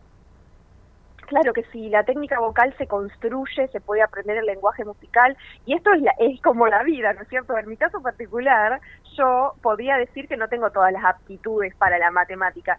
Es real que todos para diferentes cosas tal vez somos somos mejores, ¿no es cierto? Tenemos determinadas habilidades para para de- determinadas ramas, que hay gente que las tiene musicalmente increíbles, pero eso no quiere decir, por más de que uno tenga determinadas aptitudes en diferentes ramas de la vida, que eh, uno no pueda construir una, una gran voz a través de la técnica vocal. Para nada, todo el mundo puede cantar. Ah, eso me da un, un aliciente para pensar que puedo cantar algún día y no romper los vidrios. Pero claro que sí. Yo conozco como la gente sabe que soy directora, entonces me dicen, ay, Paz, vos sabés que siempre fue un tema frustrante en mi vida porque a mí me hubiese encantado cantar. Y antes estaba un poco determinado que la persona que inmediatamente no afinaba, bueno, no, vos ya no puedes estar en un coro. Y la realidad es que no es así. Nosotros trabajamos en una escuela de canto coral en la cual los niños y niñas no tienen que tener ninguna experiencia, no es necesario que la tengan. Y comenzamos de cero a construir la voz, a que, a que sepan colocar el sonido, a, a leer música. Y muchas de, de- de esas cosas a veces tienen que ver con la concentración, que también es una de las cosas que nosotros a través de juegos trabajamos en la escuela de canto coral. Así que todas esas cosas juntas, ¿sabe? aunadas, de una forma, sí. ¿Sabes lo que, que es lindo de lo que estás contando? Que más allá de que hay chicos que realmente, como decía Marcos, no quieren hacer tal vez una carrera porque quieren ser cantantes, porque a veces ya de chicos se despierta eso, o quieren trabajar con la música, hay otros que los desinhibís haciendo esto y que tal vez puede pasar por hacer hasta una terapia, una especie de juego para desinhibirse un poco, para soltarse a través de la música. Está muy lindo esto. Sin duda, qué lindo lo que vos decís. La música es sanadora y una experiencia preciosa es cantar con otras personas. En este caso, eh, como vos decías anteriormente, hay niños y niñas que tal vez tienen una voz más pequeñita, entonces trabajan para aumentar su volumen de voz y para poder colocar el sonido. Y hay otros que naturalmente ya tienen un caudal de voz más grande. Bueno, entre ellos claro. se busca un equilibrio. ¿Qué quiere decir? El que tal vez tiene que seguir desarrollando su voz, se esfuerza para llegar ahí. El otro niño que tal vez tiene ese caudal de voz, lo que hace es ponerse al servicio de los otros compañeros, ¿no es cierto? Y lindo encontrar un equilibrio. Y en esta eh, actividad particularmente no se compite como en el deporte que sí o sí tiene que haber un ganador y un perdedor. En la escuela Claro. de canto coral, cada cual da lo mejor de sí para justamente juntos lograr ese producto sonoro final, en el cual ninguno tiene que resaltar más porque justamente es un coro, sino todos juntos ir eh, a buscar eh, ese, ese sonido que, que después, bueno, se plasmará en poder mostrar la obra al público, ¿no es cierto? Como es en esta oportunidad en el CCK. Si, si un padre que nos está escuchando, perdón, si un padre que nos está escuchando quiere acercar a sus hijos a la escuela de canto, ¿cómo tiene que hacer? Bien, nosotros tenemos redes sociales, Escola Cantorum Argentina, nos puede encontrar la audiencia tanto en Facebook como en Instagram. Ahí está toda la información. En diciembre de este año va a haber audiciones para eh, que los niños y niñas eh, puedan ingresar el año próximo, en el 2024. La actividad es totalmente gratuita, así que eh, invitamos a todos los niños y niñas de 7 a 15 años y a las familias a que se acerquen. Y una oportunidad muy hermosa es este miércoles a las 19 Ay, te iba, horas. te iba a preguntar centro- eso, que nos cuentes un poquito este miércoles 23 de agosto, ¿qué va a pasar? este miércoles 23 de agosto, después de años, ustedes imagínense que en el 2019 nosotros hicimos nuestro concierto de fin de año en, en el Centro Cultural Kirchner, muy ilusionados de volver el año próximo, pandemia, todo lo que todos conocemos, y volvemos después de todo ese tiempo a dar concierto en la sala argentina, y verdaderamente estamos muy ilusionados. Ahí las familias de los niños tal vez que estén interesados eh, o no, y tal vez las familias quieren hacerles descubrir otro mundo diferente y a los niños y niñas les gusta, vamos a dar un concierto con toda música eh, y, eh, de un repertorio eh, tanto nacional como internacional, así que ahí van a poder ver de qué se trata un poco la Escuela de Canto Coral, así que invitamos a la audiencia, la entrada es gratuita hasta agotar capacidad de sala, se consigue a través de la página del CCK, Así que sería un placer para nosotros contar con la presencia de todos ustedes. Obviamente sí, convocamos a la gente que vayan, porque ya escuchándote a vos nos queda esas ganas de, de, escuchar a estos niñitos. Le agradecemos a eh, María Laura Escobar que, que nos contó de esta escuela de canto coral y que coincido con ella, sos un encanto contando y, y convocando a los niños. Te mandamos un abrazo y lo mejor para el miércoles 23 de agosto. Ay, muchísimas gracias y gracias por nombrar a Laurita Escobar porque realmente es una trabajadora incansable de, de la prensa de los eventos nuestros y de Claro que difundir sí. la Escuela de Canto Coral y agradecerles personalmente y a nombre del maestro Yuto y toda nuestra Escuela de Canto Coral de los niños el trabajo que ustedes hacen porque es un eslabón sumamente importante. Ustedes son parte de, de nuestro trabajo. Si no existiera esta difusión, nosotros no podríamos llegar a las casas de los niños, de las familias, eh, que, que realmente para eso trabajamos, para que todos los niños de, de- de nuestro país puedan conocer la escuela de canto coral, puedan sumarse y ser parte y que sepan que es una actividad totalmente gratuita y formativa. Que como vos decías, el día de, de mañana tal vez hay alguien que tiene una vocación y quiere dedicarse a esto y tiene un camino allanado, porque desde niño estudió de, de una forma lúdica. Y si tal vez no, va a ser un niño o niña que va a estar muy cerca de las reglas del arte, que va a poder ir a un concierto y va a saber de qué se trata, ¿no es cierto? Así que Claro que gracias. sí. Eh, Es también el gusto por la música desde chicos. Eh, María Paz, te mandamos un abrazo grande. Buen fin de semana. Un placer, gracias, adiós. Adiós. Hablábamos con María Paz de Sico, la directora musical de la Escuela de Canto Coral. Qué lindo esto, chicos, y qué lindas estas actividades. Nos gusta, nos gusta difundir esto. Sí, pa- además fomenta que los chicos se acerquen a, áreas artísticas. Hay muchos chicos que a veces necesitan un lugar donde pueda expresarse artísticamente, que haya gente que los, lo- los vea, que vea que tienen aptitudes y los ayude a, a crecer eh, en el arte y en la cultura, que eh, no todo el mundo llega a ser recontra famoso, pero mucha gente puede aportar mucho y vivir de eso. Y, Y a despierta veces- vocaciones, despierta vocaciones, quizás estaban Exactamente. dormidas. Claro, y además chicos, este, como yo digo, es el gusto por la música, y es cierto que la música sana, y es cierto que hay que enseñarle a los chicos todos tipos de ritmo, no decir, no, este no porque es antiguo, no, este no porque... Y que cada uno vaya eligiendo su, su gusto, ¿no? Lo que no se conoce no se puede elegir. Mi- Este, Mismo porque a veces además, hay familias que cierto- pueden, hay familias que pueden acompañar a sus hijos en distintas cosas y hay familias que no. Entonces capaz que alguno no puede acompañar a su hijo en, est- en esta área, por ejemplo, y a través de esta escuela de canto coral es una manera que bueno que el chico pueda desarrollarse también. Y además es una forma también, a ver, pasa con, con el teatro, pasa con la música, pasa con eh, este, los entrenamientos, los deportes, sacan un poquito a los chicos del celular y la consola y a lo mejor les despiertan otras cosas, otras este, actividades, ot- otras, otros grupos sociales. Me parece que está muy bueno todo esto, me parece que está muy bueno. Así que bueno, la picadita estuvo ahí difundiéndolo. ¿Y usted va a cantar entonces? Sí, yo voy a ir a... Uy, eh, sí, yo estoy pasada de niña, pero bueno, siempre tengo una niña en el corazón. Eh, hablando de niña, lo que cuestan los regalos, vi que una Barbie, siete mil pesos. Y la- es que no solamente le agarra la devaluación, le agarra el furor de la Pero ¿qué película viene? Barbie también. con toda la familia, la familia de Ken Y, y, y todas las casas de Miami. y te la trae Margot Robbie, todo. No, a mí me, prefiero que me la traiga Ken. El otro, claro, usted prefiere a Ken, pero digo, también viene, sí, viene cualquiera de los dos, viene con todo, ¿eh? Bien, eh, claro, y viene con comida, viene con todo. Siete mil pesos para una muñequita, chicos, es increíble. 10 dólares. Ay, Sí, ya está, salió, ahí está, otro que ya, ya empezó a hablar como Milei, dólares. Como malatón. No, pero ese es- No, Malatón no está en contra de Milei ahora. No, pero dice que lo va a votar, qué sé yo. Eso ya es un personaje, es un personaje más mediático, simpático. Me gustó siempre Malatón cuando leí Los Dueños de Argentina y cuando aquella vez que él renunció a cobrar una coima de, de SOCMA, del tema por la limpieza de la ciudad, eh, coimearon a todo el Consejo Deliberante, ya estoy décadas atrás, y él dijo no. Y siempre me pareció muy interesante. Y ahora justo ahora, está, ahora es protagonista de los medios. Me encantó esa actitud que tuvo entonces y, y la recuerdo siempre. Así que hay que tener gente más como, como, como esta, Maratón. Me, me, me gusta. Eso lo leí en El Dueño de la Argentina, en Luis Majul, cuando era serio. Cuando era serio, ¿quién? ¿quién? ¿Usted? Luis Majul, sí. No, Monigote. Ah, pensé que ah, usted.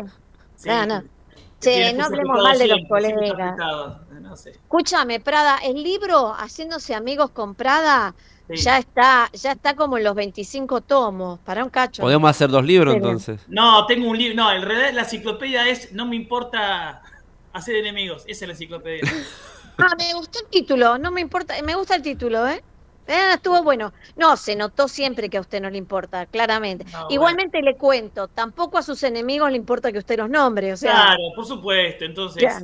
es como eh, mutua la cosa. claro. odiar y ser ignorado es lo mejor.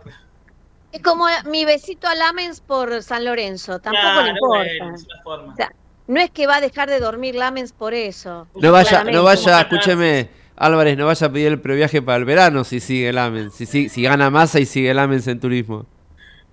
Sí, Lamens, sí, eh, no me haga hablar. A ver, ¿sabe qué puede seguir en turismo? Turismo carretera puede hacer. Sí, agarrar un auto y darle derecho, derecho, derecho, darle. Bueno. Ay, Dios, La otra me opción es igual, ¿eh? Ustedes me provocan, sí. No digo, o, o sigue el AMES o no hay turismo, según este Milei, Ministerio de Turismo y Deportes, no sirve, hay que, hay que eliminarlo.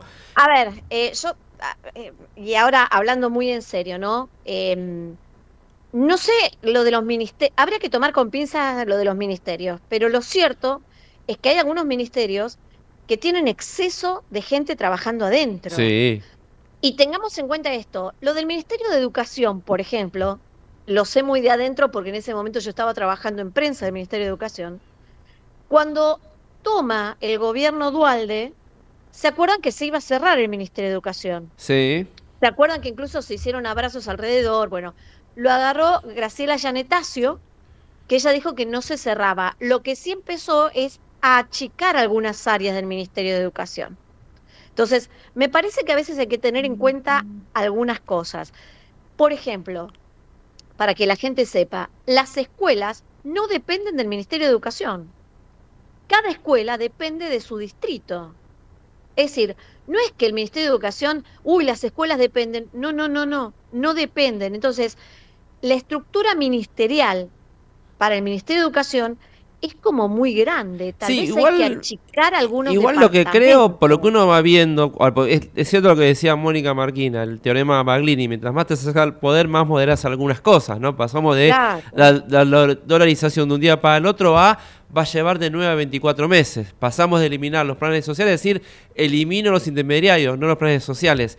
Eliminar ministerios no significa eliminar a la gente y los programas. Vos lo que, lo que hace, lo que haría mi ley, es que salud, educación pasen a estar dentro del Ministerio de Capital Humano. Pero el secretario de salud que esté, en vez de cobrar como un ministro, va a cobrar como un secretario de salud, pero los programas se mantienen. ¿Qué va a hacer? ¿Echar a los que entraron el último año? Es lo que haría Juntos por el Cambio si entra, porque lo hizo en el 2015, Eh, como el kirchnerismo cuando entró, echó a los de Juntos por el Cambio en el 2019. Claro, a ver, Marcos, lo, lo- que eso es, así, pero digo, tal vez eh, el hecho de un ministerio y a lo mejor no 25 secretarías que hacen lo mismo, porque después tenemos esos títulos secretario de la eh, empanada casera que se sirve en las dependencias del Ministerio de Educación al mediodía. Y no es nada. Entonces, empecemos a sacar cosas que no son útiles, secretarías que no sirven Pero para nada. otro tema, y van a sacar- a yo- achicar eso- la estructura. En eso está bien, pero ahora van a echar y está bien a los contratados o a los transitorios, los que son los que entraron por militancia política, que A los ver. meten todos, perdón, y a los eh, que se terminan los contratos. Pero cuando llegue, por ejemplo, Ocampo al Diana Mondino, a la Cancillería, y diga, bueno, llegué, tengo toda esta gente que es de planta permanente, pero yo no los conozco, ¿qué va a hacer Diana Mondino? Va a tener gente propia para empezar a trabajar. Porque lo hacen todos y van a contratar gente también ellos. Porque lo hacen todo. Eso me lo explicó un funcionario Sí, pero peronista. espera, Cuando un- yo llego. detalle- Sí, decime. Hay un detalle que estás diciendo y ahí está toda la cuestión. Los contratos tienen un tiempo. Entonces no es que cuando va a echar gente. Esto pasó en muchas dependencias. Mira, lo voy a poner un ejemplo en otro lado que ocurrió. En Mendoza hubo un municipio que hacía muchísimos años estaba gobernado por el peronismo, ganó el radicalismo. Cuando empezaron a ver los contratos que vencían, les decían no hay renovación. Y ellos decían, no, bueno, nos echaron. No, no, no. No te renovaron, que están en su derecho de no obvio. renovar. Obvio. ¿Ok? Entonces, y lo mismo va a pasar, y es lógico. Lo que debería haber es menos nombramientos de planta, tal vez, y más contratos por tiempos. Y cuando el contrato termina, Pero además lo que pasa es trabajo. otra cosa. Yo digo Diana Mondino porque es conocida, como diría Sandra Sí, Petovelo, claro, la periodista. Van a llegar. Sandra Petovelo, Diana Mondino, va a llegar a las 5 de la tarde y va a estar trabajando. El empleado de planta cumple el horario y se va. Eso me lo explicó un dirigente peronista una vez. Yo me tengo que quedar hasta las 9, me tengo que quedar con alguien. Y con alguien que sea de confianza, pues yo tengo que entrar y empezar a gestionar. A mí conocer al empleado de planta me lleva 3 o 4 meses. Todavía traigo gente propia. Y esta aparecen los 15, 20, 30 que trabajan. Lo que vos no tenés que hacer es duplicar trabajo. Si vos tenés una persona que te hace papelitos amarillos y se va a las 5, bancate que se vaya a las 5. No tengas otra persona que haga papelitos amarillos y trabaje hasta las 10 de la noche y después haga otras cosas. Porque ahí empieza el déficit del Estado. Es como, y que me perdonen los colegas, yo veo Diputados TV. El Congreso tiene muchos empleados que son periodistas. ¿Es necesario contratar periodistas de los medios para Diputados TV? Por eso es una, un, llamado interno a los que son periodistas y con eso hacer Diputados TV. Ahí también está el gasto excesivo, por ejemplo, del Poder Legislativo. Entonces, hay mucho para recortar, pero me parece que cuando se empieza a acercar al poder y uno empieza a ver las declaraciones de Milei y su- sus futuros ministros, empieza a saber que no va a ser todo en lo inmediato. Y mi pregunta es, en una sociedad que quiere todo inmediato, cuando los seguidores de Milei vean que el día 25 de diciembre no tienen mil dólares en el bolsillo, ¿qué van a hacer? No van a decir a Milei, che, Eh, al final... Ya va a no ser demasiado tarde, Marcos. Ya va a ser tarde. alerta, alerta. Yo no sé qué van a hacer ustedes, eh, yo no sé qué va a hacer la gente. Sabemos que la picadita se va a la tanda, pero yo me voy a ir a la rural porque hay una este, exposición de alfajores. Chau, nos vemos después. Bueno.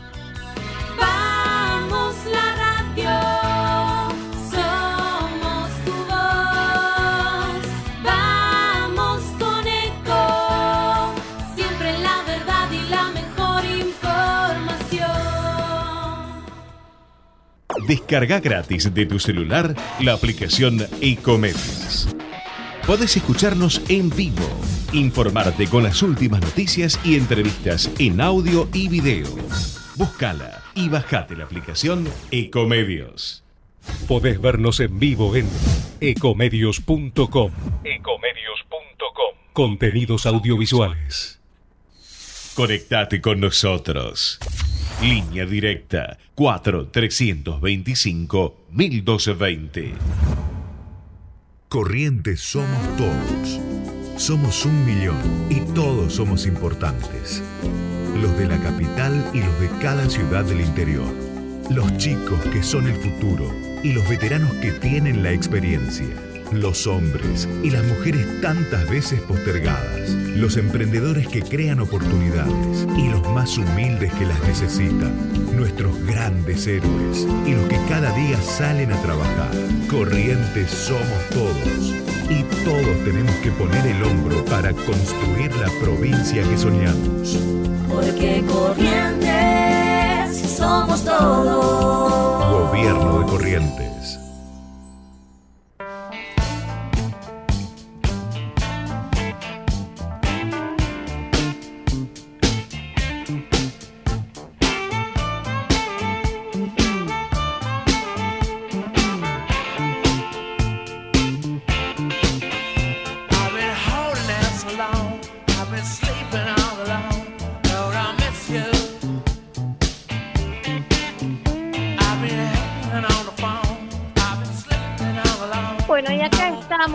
Hay 10 países en la rural que están compitiendo por el mejor alfajor del mundo. Yo quiero probar los alfajores de los 10 países. Porque, sí, porque... ¿Uno es Mar del que- Plata? ¿Cómo? ¿Uno de los países es Mar del Plata? Si usted considera país a Mar del Plata, puede ser. Ah. Pero qué sé yo. Pero yo le cuento que, por ejemplo, en Bragado hay un alfajor que es súper. En Mendoza hay un alfajor que tiene Malbec adentro. Ojo al piojo con eso, ¿eh? Siempre recurrimos a lo mismo. Y sí, querido, lo mío es recurrente, claro. Es más, el alfajor eh, chocolate tiene Malbec y el alfajor blanco tiene Chardonnay. Y los dos son espectaculares. Acá me dice un operador de una radio, Javier Martínez, que me pone aguante Mendoza. No sé por qué me lo dijo. O sea, ¿usted quiere comer alfajor con chardonnay o quiere tomar chardonnay con alfajor? Ambas cosas dos. El orden de los factores no altera el producto. Y el producto no altera los factores. Claro, qué sé yo. Bueno, escúcheme, usted le quería contestar a, a Zapata recién y como teníamos que ir a la tandita lo corté, así que lo No, dejo pero- contestar. No, no, no, la única frase fue, es esa, es tarde, cuando llegue el 10 de diciembre. No, a 11. ver. El otro día, el otro día contaban. El 11 de diciembre en un WhatsApp que eh, armé un grupo de WhatsApp en el cual esto- hasta ahora estoy yo solo. O sea. Invítenos. El 11 de diciembre ya está este, a Plaza de Mayo, exclusiva de la picadita, transmisión en directo. Antes de que tome cualquier medida mi ley, lleve un cartel que diga no. Eh, van a haber varios, no sé si el 11, pero creo que el 15 o el 20 va a haber varios que lo van a acompañar. Yo ya estoy diciendo no, no, no a lo que vaya a decir. Mire, que vamos, no me queda adelantar los análisis que hagamos después, pero eh, falta mucho, falta, falta. Fue una elección de cuartos, donde la- nadie toma la cantidad de gente que no fue a votar o votó en blanco. Hay que ver qué sucede, hay que esperar, analicémoslo después. Bueno, no, Eh. yo lo hablé, yo lo hablé, yo tengo mi mascota, Lola, Lola Prada, este, y estuvimos discutiendo qué iba a pasar. Y me lo dijo, clarito, o sea, a cara de perro. O sea, este. Buah. esto- Chicos, vamos, a ponernos, vamos a hablar de cosas importantes de la vida, basta, basta, no quiero escuchar más. Eh, hay varias celebridades, por ejemplo, tres ganadores del Oscar, que ofrecen un premio de un millón de libras para apoyar a innovadores de alimentación vegetal. Nos interesó mucho el tema y queremos charlar con Jacqueline Guzmán, directora de Generación Vegana Argentina. Hola Jacqueline, ¿cómo estás? Hola, ¿qué tal? Mucho gusto. Bueno, gracias por la invitación. Por favor, gracias a vos porque además nos traes esta novedad que nos interesó muchísimo. Contanos de qué se trata esto.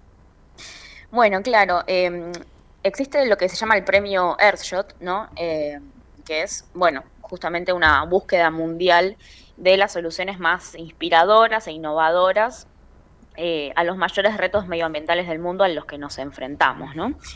Eh, y este premio lo que hace es conceder premios de un millón de libras esterlinas a cinco iniciativas destacadas que trabajan, o sea, hay distintas categorías que trabajan básicamente para proteger y restaurar la, naturaleza, limpiar el aire, revivir los océanos, eh, construir un mundo sin residuos y arreglar eh, el clima, ¿no?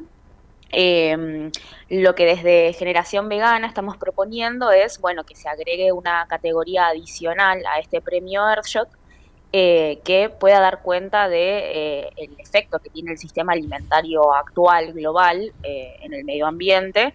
Por lo tanto, eh, proponemos que se agregue una sexta categoría en el premio Earthshot que tenga que ver con avanzar hacia un sistema alimentario basado en plantas, es decir, todas las personas que- o, o organizaciones o proyectos que impulsen el avance hacia un sistema alimentario basado en plantas eh, también deberían ser consideradas por el premio Earthshot y Generación Vegana ofrece el premio de un millón de libras esterlinas para el ganador de esa categoría. ¿Comienza a ganar terreno la opción del veganismo en, en Argentina y en el mundo? Bueno, la verdad es que, o sea, en los últimos años hemos visto un crecimiento bastante exponencial del veganismo, por suerte, eh, eh, ta- tanto en Argentina como en otros países del mundo. Y, y bueno, sí, podemos decir que es una tendencia eh, innovadora que viene a proponer algo. Sí, obviamente, bueno, eh, tenemos que tal vez definir, ¿no? Lo que es veganismo, entender eh, cómo comunicarlo para que las personas entiendan eh, qué es lo que, lo que el veganismo Aprovechemos, propone. aprovechemos y contar un poquito ahora, ¿qué es veganismo? Bueno, el veganismo básicamente es, es una, una postura política, ¿no? Es, eh, es la, idea básicamente, lo que propone es defender a los animales que están siendo explotados eh, en grandes eh, cantidades en todo el mundo para justamente suplir la demanda de alimentación de todo el, todo el planeta. Entonces el veganismo propone eh, eliminar a los animales de nuestro consumo, tanto para alimentación como para otras eh, cosas, y dejar de, de explotarlos para liberarlos porque bueno el nivel de sufrimiento que, que el ser humano impone en los animales es muy muy alto entonces el veganismo propone dejar fuera a los animales de, de nuestro consumo Eh, sí. Imagino que es también la idea de ir hacia una mejora de el medio ambiente, tener un desarrollo sustentable de la tierra, de- del aire. Cuando vos escuchás, porque el tema de la semana es mi ley, que un candidato como Milei dice el cambio climático es una mentira del socialismo internacional, voy a eliminar el no dice voy a modificar el Ministerio de Medio Ambiente y Desarrollo Sustentable para que haga las cosas bien, dice lo voy a eliminar directamente. ¿Qué sentís? Bueno, o sea, básicamente lo que lo que propone mi ley es eh, un negacionismo absoluto, ¿no? O sea, eh, basa su, su ideología en la negación del cambio climático, lo hemos visto también en otros eh, políticos, como por ejemplo Bolsonaro en Brasil, digo, ¿no? Son eh, políticos que no tienen una propuesta clara en cuanto a, a- al problema que nos enfrentamos como humanidad en cuanto al cambio climático y directamente lo niegan lo cual es bastante absurdo porque sabemos, digamos, por la ciencia y por las comunidades científicas más prestigiosas que el cambio climático es una amenaza real a la que nos estamos enfrentando, que ni siquiera es algo a futuro, digamos, las consecuencias del cambio climático ya están sucediendo actualmente. Tal vez nosotros acá, por ejemplo, en Argentina no las vemos eh, de primera mano, pero sí el cambio climático es una amenaza real para toda la población eh, mundial y que además el cambio climático y sus consecuencias tiene siempre un efecto desproporcional en las personas que menos menos tienen, ¿no? Eh, el cambio climático lamentablemente va a afectar siempre más a las a las comunidades y a las personas que, que menos recursos y posibilidades tienen, así que eso también es importante tenerlo en cuenta. Te quiero preguntar, Alejandro Prada te saluda, ¿qué tal? Buen día. ¿Qué tal? Bien, quiero, vos dijiste de entrada que el veganismo es una postura política, ¿no? Acerca de, bueno, cuidado de los animales, del sufrimiento. Eh, creía, o sea, esto, soy ignorante, por eso te pregunto, Sí. este, que era una cuestión también de salud, o sea, que las plantas nos proveían más nutrientes, proteínas que los animales. ¿También es eso? ¿O Sí, es nada sí. más para proteger animales? Porque Bueno, o sea- un tema específicamente de salud. Sí, o sea, mira, el, el fundamento del veganismo, o sea, cualquier persona, hay muchos motivos por los cuales una persona puede elegir adoptar el veganismo. Eh, entonces el veganismo sí comunica obviamente un respeto hacia los animales y también adicionalmente un cuidado hacia el medio ambiente y también sobre la base de que una alimentación a base de plantas, eh, a lo que, al contrario lo que se suele creer, es más eh, saludable y puede incluso revertir unas de las eh, enfermedades más comunes que existen en la población en, en Occidente, ¿no? Como por ejemplo cardiopatías, cáncer, y demás. Entonces, el veganismo al proponer un cambio en la alimentación para respetar a los animales y proteger el medio ambiente, también tiene el beneficio de que tiene mucho, un impacto muy positivo en la salud. Sí. Em, en el, este, este pedido que le están haciendo a, al, para que para los premios Airshot, Sí. eh, ¿crees que puede llegar a buen puerto? ¿Han tenido alguna respuesta al respecto?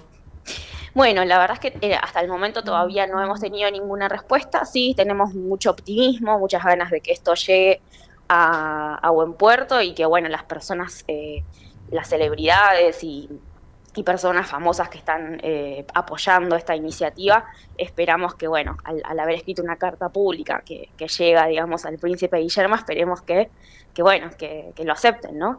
Eh, desde Generación Vegana ya hemos hecho varias campañas eh, para pedirles a personas eh, in- con mucha influencia, ¿no? Que eh, le den lugar al veganismo, que comuniquen la importancia de cambiar el sistema de producción de alimentos mundial a uno basado en plantas. Y sí, esperamos que, eh, bueno, que llegue a buen puerto y que tengan, que tengan esto en cuenta, ¿no? Bien, Jacqueline, muchísimas gracias por comunicarnos todo esto. Que tengas buen fin de semana. Por favor, igualmente, gracias a ustedes. Abrazo. Hablamos con Jacqueline Guzmán, directora de Generación Vegana en Argentina.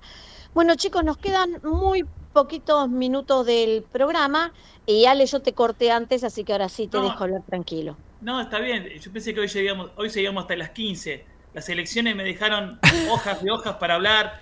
Opa. Tengo para 10 picaditas más y que hay que contar todo lo que venga. O sea, eh, para decir- Bueno, mira, podés, podés hacer Ahora una digo cosa. algo breve. Algo, No, algo mire, breve. si, si quiere, Decime hablamos con... cosa, escúchame, podés hacer una cosa, hacelo gran Milei y le decís a las autoridades de la radio, che, intervengo en la radio y tenemos todo el sábado de picadita. Ni Hacemos así. siquiera, ni siquiera me puedo despeinar como Milei porque Milei ahora está más mejor peinado, o sea, se está baglinizando. Bueno, se hace más correcto ahora. Bueno, el, punto es eh, que, digamos, acá ya sabemos que las- por las consecuencias del domingo pasado nos enteramos que Macri con Milei están hablando. Creo, o sea, por supuesto que el partido falta jugarlo, falta a ver cómo reacciona la gente. Una opción, una opción, do- dos opciones. Una opción es Milei gana en la primera vuelta. Eh, le falta eh, muy poquito. Eh, también se habló mucho de que le, le robaron, que muchos gobernadores o intendentes pusieron su boleta encima de la boleta propia. O sea, eh, la gente, los intendentes peronistas o juntos por el cambio a- pusieron la boleta de Milei encima para que no perder su propio distrito. Bueno, pero lo que voy es que yo creo el diagnóstico personal es que el- en octubre, el 22 de octubre, quien salga tercero va a quedar medio como en el rincón de la historia, va a quedar desarticulado totalmente. Si, ese, si llegase a ser el peronismo quien sale tercero, digamos, el peronismo, como todo lo que representó históricamente desde el gran nacimiento, va a quedar en un, costadito como pieza arqueológica. Lo digo quizás con dolor, pero digamos, este, si sale tercero el, el 22 de octubre. Eh, creo que tal vez no sea así. ¿Por qué? El quien salga tercero, pienso que puede ser, en mi perspectiva, Juntos por el Cambio, o sea, un desplome. Este, ¿Por qué? Porque Macri mismo, este, en vez de aceptar la sucesión de sus dos, este, Burrich o Larreta, él eligió Milei. Milei ganó, se sube el caballo y va eh, Milei que no va a tener ningún diputado, va, pocos diputados, ya saben, mejor que ustedes que yo, algunos senadores, diputados, y Macri le va a aportar todo lo que queda junto por el cambio, más diputados y senadores que ya preexisten, gobernadores, y así se va a formar esta nueva alianza en la cual este, el propio Macri, al estilo Carrió, ¿no? va a hacer implosionar Juntos por el Cambio y gobernará a la Argentina los próximos cuatro años. O sea, y Massa competirá en un balotaje, Massa esperando ser el Pedro Sánchez contra PP y Vox en España, que le funcionó, a Sánchez le funcionó, cuando dijo alerta, viene la ultraderecha, Pedro Sánchez recuperó votos y logró casi un empate. Y quizás, estamos en proceso, ¿no? Veremos cómo le sale, pero quizás le salga bien. Y Massa espera eso, ¿no? que Milei meta, no sé, 50 veces la pata para que tener posibilidades en un eventual balotaje. Hasta ahora eso no está ocurriendo. La inflación cotidiana hace que Massa se le, se le escurra, le sea difícil seguir construyendo. El, el día a día él es difícil. Pero pienso que mm, Massa y Milei pueden ser los contendientes y Juntos por el Cambio tal vez se desplome y, y Milei sea reforzado con Macri y con lo que quede Juntos por el Cambio y sea quizás el próximo presidente de la nación. Terrible Muy bien. análisis. Yo voy a diferir en todo con usted. Ah, qué raro. Perfecto. No, no, nunca, pero- Nunca esperé coincidir contigo. Creo, sí creo que Milei va a estar en la primera. Primero creo que, porque todo el mundo habla de tercios, como lo dijo Cristina hace unos meses, y alguien decía el otro día, fue una elección de cuartos en realidad. Vos tenés un cuarto de la población que no fue a votar o votó en blanco. Y va a ir a votar. Vos tenés los arrepentidos que, yo creo que hubo un voto enojo, más fuerte de lo que muchos pensaban. Sí creo que hubo eh, gobernadores, intendentes que dijeron, vamos a usar la boleta de Milei para no perder, y que no pensaban que Milei iba a sacar esto, y hoy creo que están asustados. Espinosa en La Matanza es un claro ejemplo, y que me parece que si Milei denunció robo de boletas, va a haber más denuncias en octubre. No quiere decir que Milei se queda fuera del balotaje. Yo creo que va a estar en el balotaje.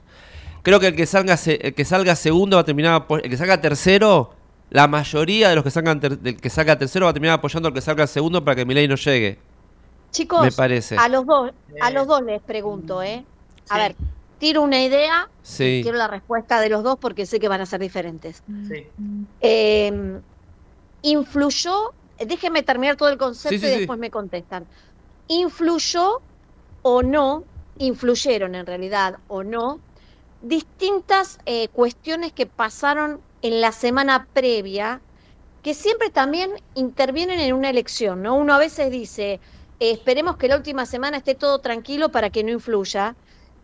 Influyeron, por ejemplo, uno, el tema del asesinato de la niñita eh, tremendo, de Morena, tremendo, eh, en un distrito que tenía que ver con Juntos por el Cambio. Eh, los hechos de la 9 de julio, con estas cue- cuestiones raras y dudosas de lo que pasó con el, el asesinato de este hombre en una protesta, pongámosle, que a todo el mundo en algún punto hasta sonaba eh, eh, la frase famosa, le tiraron un muerto, a ambos. ¿Influyó o no influyó también el manejo el mismo día de las elecciones de las máquinas de votación? Eh, digo, y otra serie de sucesos que se me hacen muy largos y sigo nombrando. ¿Influyeron el domingo como para votar con un poco más de, de bronca o de más sí, voto a este? Sí. Sí, Sí, sí, yo lo, lo dijimos acá el sábado, lo de la muerte de Morena iba a influir, iba a beneficiar a Milei y a Bullrich. Uno no pensaba que iba a beneficiar tanto a Milei, hay otras cuestiones. Lo del obelisco, la muerte del militante del obelisco también influyó. Eh, lo de las máquinas a mí me pasó en donde yo estaba votando mientras esperaba tres personas que se cansaron y se fueron y un montón de gente que estaba enojada. Yo creo que todo influye eh, y que todo juega. Lo que a mí me parece que eso, yo decía esta semana, lo que lo debería hacer Massa es, lo que dijo el otro día, basta de hacer paros por cualquier cosa, diciéndole no quiero más paro hasta octubre, y debería llamar a los piqueteros y decir no saquen no sacan más a la calle hasta octubre, para que la gente baje el enojo. ¿Qué debería pasar esta semana? Sentarse a tratar la ley de alquileres, uno va a ganar, otro va a perder y se terminó, se sigue. ¿Qué debería pasar esta semana? Que Cristina se olvide de buscar salvar a la jueza Figueroa y que se preocupe por poner policías en la provincia de Buenos Aires que se vean y que actúen. Por más que maten a un delincuente, porque la gente espera que el poder político respalde al policía. Entonces, eso le va a hacer perder votos, yo creo que muchos, pero le va a hacer perder votos a Milei. Si lo que buscan es perderle votos a Milei. Creo que Macri sí se siente ganador porque dijo ganó Milei y lo sepulté a la reta con Patricia. Creo que Macri se siente más cómodo con Patricia presidente y no con Milei, aunque yo creo que él sabe que Patricia lo va a terminar traicionando después del si, asume se lo va a sacar de encima, no como la reta que se lo quiso sacar de encima antes y por eso perdió. Cristina piensa lo mismo de Massa, Massa asume y me- me clava el puñal. Es lo mismo, creo que los dos sienten lo mismo. Milei no es confiable, lo dijo el otro día eh, Macri, el plan motosierra sin plan no sirve. Ahora empezamos a ver que el plan tiene sus incongruencias, sus diferencias. Dice una cosa él, dice otra cosa sus, sus, sus futuros, sus posibles ministros. Yo lo que creo es que si llegara Milei con Patricia Bullrich, muchos moderados del masismo eh, y muchos peronistas cerrando los ojos van a terminar votando a Patricia Bullrich y viceversa. Si llega Massa con Patricia Bullrich, muchos van a terminar votando a Massa, por más que no les guste, antes que a Milei. Yo creo que si Milei fuera gobierno, primero que todo lo que es Juntos por el Cambio del Frente de Todos estallaría, pero Milei tendría sus 40 diputados más algunos más, el resto no lo acompañaría. Los gobernadores no lo acompañarían, salvo tal vez Jorge Macri. No creo a al resto de los gobernadores acompañándolo, salvo algún peronista que encuentre un negocio ahí, si no tampoco lo va a hacer, menos intendentes. Sí vislumbro una sociedad plebiscitaria como quiere Milei, que no va a poder hacerlo, porque todo tiene que pasar por el Congreso, y sí vislumbro, como decía Malamut en la televisión de estos días, un Congreso que lo termine llevando al juicio político. Lo que sí temo es que un Milei te diga, eh, vengan a defenderme, pues si vos que te saquen muerto de la casa de gobierno es, vengan a defenderme y tengas enfrentamientos entre seguidores de Milei y antiseguidores de Milei. Con fuerzas de seguridad mirando al costado y diciendo, bueno, cuando se maten, entro a levantar lo que queda. Ese es el peligro. Ahora, si después Milei gana porque la política tiene muchos errores, ha cometido muchos errores, yo pensaba el otro día, Boric fue con Piñeira a la asunción del presidente de Paraguay. Acá Cristina y Macri se pueden sentar juntos a tomar un té o un café y a estar sonrientes porque se odian. Y eso se ve en la sociedad. Pero lo venimos repitiendo desde hace años. ¿eh? ¿Cómo puede ser que no pueda hacer un acto y los expresidentes no se puedan sentar juntos?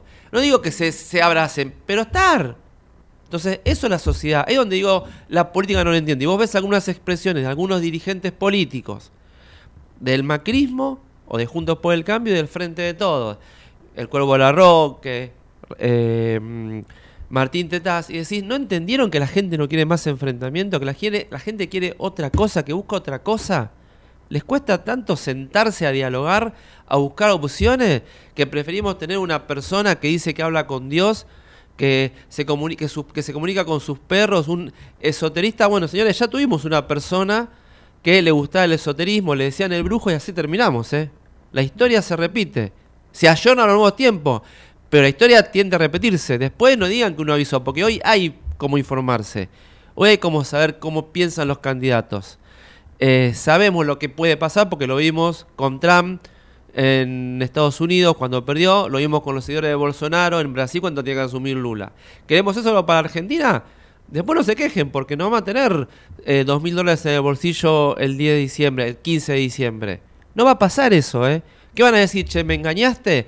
O cuando Milei se sienta a negociar con la casta las leyes, ¿qué le van a decir? Ah, negociar con la casta, eso es igual, andate. va a terminar dale pasando tres eso, ¿eh? a Prada, por lo Y menos, terminé. dale. No, es- está bien. eh, Eso es lo- que vos estás planteando, Marco, es como uno dice, ¿para qué tenemos todo el conocimiento al alcance de la mano a través de Google o del buscador, Internet? Todo tenemos. Y sin embargo, ¿qué? El analfabetismo crece y estamos menos educados. Es decir, la, oportunidad única civilizatoria de acceder al conocimiento y sin embargo no lo hacemos. Entonces, uno dice, lo, también lo planteaba, ¿no? Como decís vos, Marcos, todo el mundo conoce, todo el mundo sabe, sin embargo, votamos de determinada eh, forma, es decir, en este caso, eh, al señor eh, Milei. Ahora, este, en caso de Macri, Macri no creo que sea voto ideológico, es voto negocio, es decir, hacer sus propios negocios, los tener planificados, comprar barato, vender carísimo y hacer, seguir incrementando su fortuna, digamos, es legítimo, pero a través del Estado. Y en este caso, pienso que entre un Burrich o, o Larreta, que querían, digamos, dejarlo atrás como padre fundador, ahora Milei solito, está solo, es decir, es, el, es él, el liderazgo mesiánico, digamos, está bien, aplaudo que lo construyó así, pero eh, no hay nadie que levante su bandera en todo el país. Y Macri está dis- dispuesto, tal, estoy pensando lo que piensa Macri, te entrego todo esto, mis diputados, mis senadores, te doy gobernabilidad y vos este, haces tu política y mientras yo hago mis negocios. Y así este, habrá gobernabilidad este, en Argentina. Eh, tu, pregunta inicial, María Esther, sí, después de Morena, algún periodista citó de que las encuestadoras daban un crecimiento permanente de Milei. La gente vota por los últimos siete días. Eso lo dijo Durán Barba, el Maquiavelo moderno. Le, le- le puedo dar el, título, Durán Barba, ese hombre Chespirito, este, es el Maquiavelo moderno. Lo, estoy disminuyendo, pero a ver le estoy dando una entidad. Este, la gente vota por lo que siente en la última semana. Y si esto hubiese ocurrido, lo que a uno también le parece que es un sistema que no funciona. Dos muchachos, Kravet dice, lo voy a buscar. Significa que sabe dónde están, los conoce. Entonces, sabemos la delincuencia y si y es como que aceptamos un nivel de delincuencia.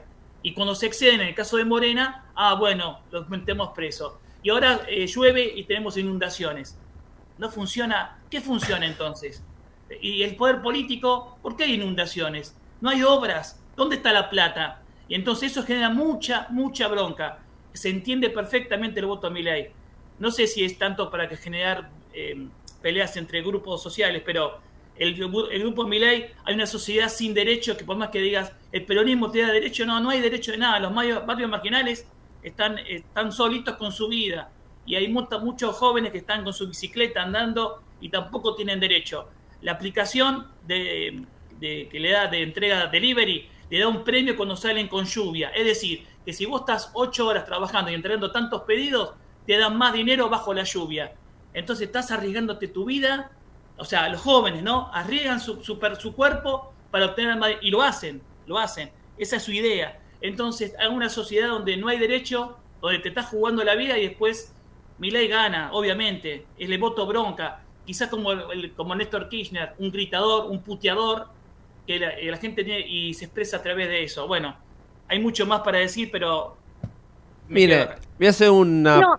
una proyección rápida. En el 2001, cuando Dualde y Alfonsín fueron senadores, yo tenía un programa de radio con un amigo y dije, cuando Dualde y Alfonsín fueron senadores, dije, se acabó el gobierno de la Rúa. Asumen de la Rúa, se va, uno asume como presidente para hacer el trabajo sucio, pensaba yo en esa época que era Alfonsín, después llama elección y gana Dualde.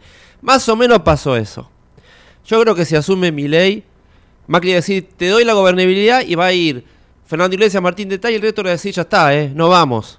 Le van a hacer un juicio político a mi ley y el próximo presidente lo van a poner el Congreso. Y van a decir, che, elijamos un gobernador. Ah, está Kicillof en la provincia, pongámoslo, que lo acompaña al kirchnerismo, no hacemos quilombo y listo. Porque va a pasar eso. Porque mi ley no va a tener gobernabilidad. Y no creo que Macri le pueda ofrecer todo. Niños, yo lo que sé es que siempre estamos diciendo que hay que respetar lo que las urnas dicen, las urnas hablaron, por algo resultó y veremos cómo hablan en octubre. Mientras tanto, nosotros nos vamos hasta el próximo sábado a las 11 de la mañana por Ecomedios AM 1220. Corrientes somos todos. Somos un millón y todos somos importantes. Los de la capital y los de cada ciudad del interior.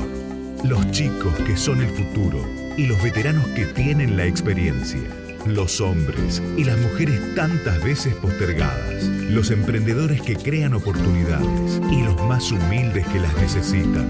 Nuestros grandes héroes y los que cada día salen a trabajar. Corrientes somos todos. Y todos tenemos que poner el hombro para construir la provincia que soñamos. Porque Corrientes somos todos. Gobierno de Corrientes. Desde Buenos Aires, transmite LRI 224, AM 1220, Ecomedios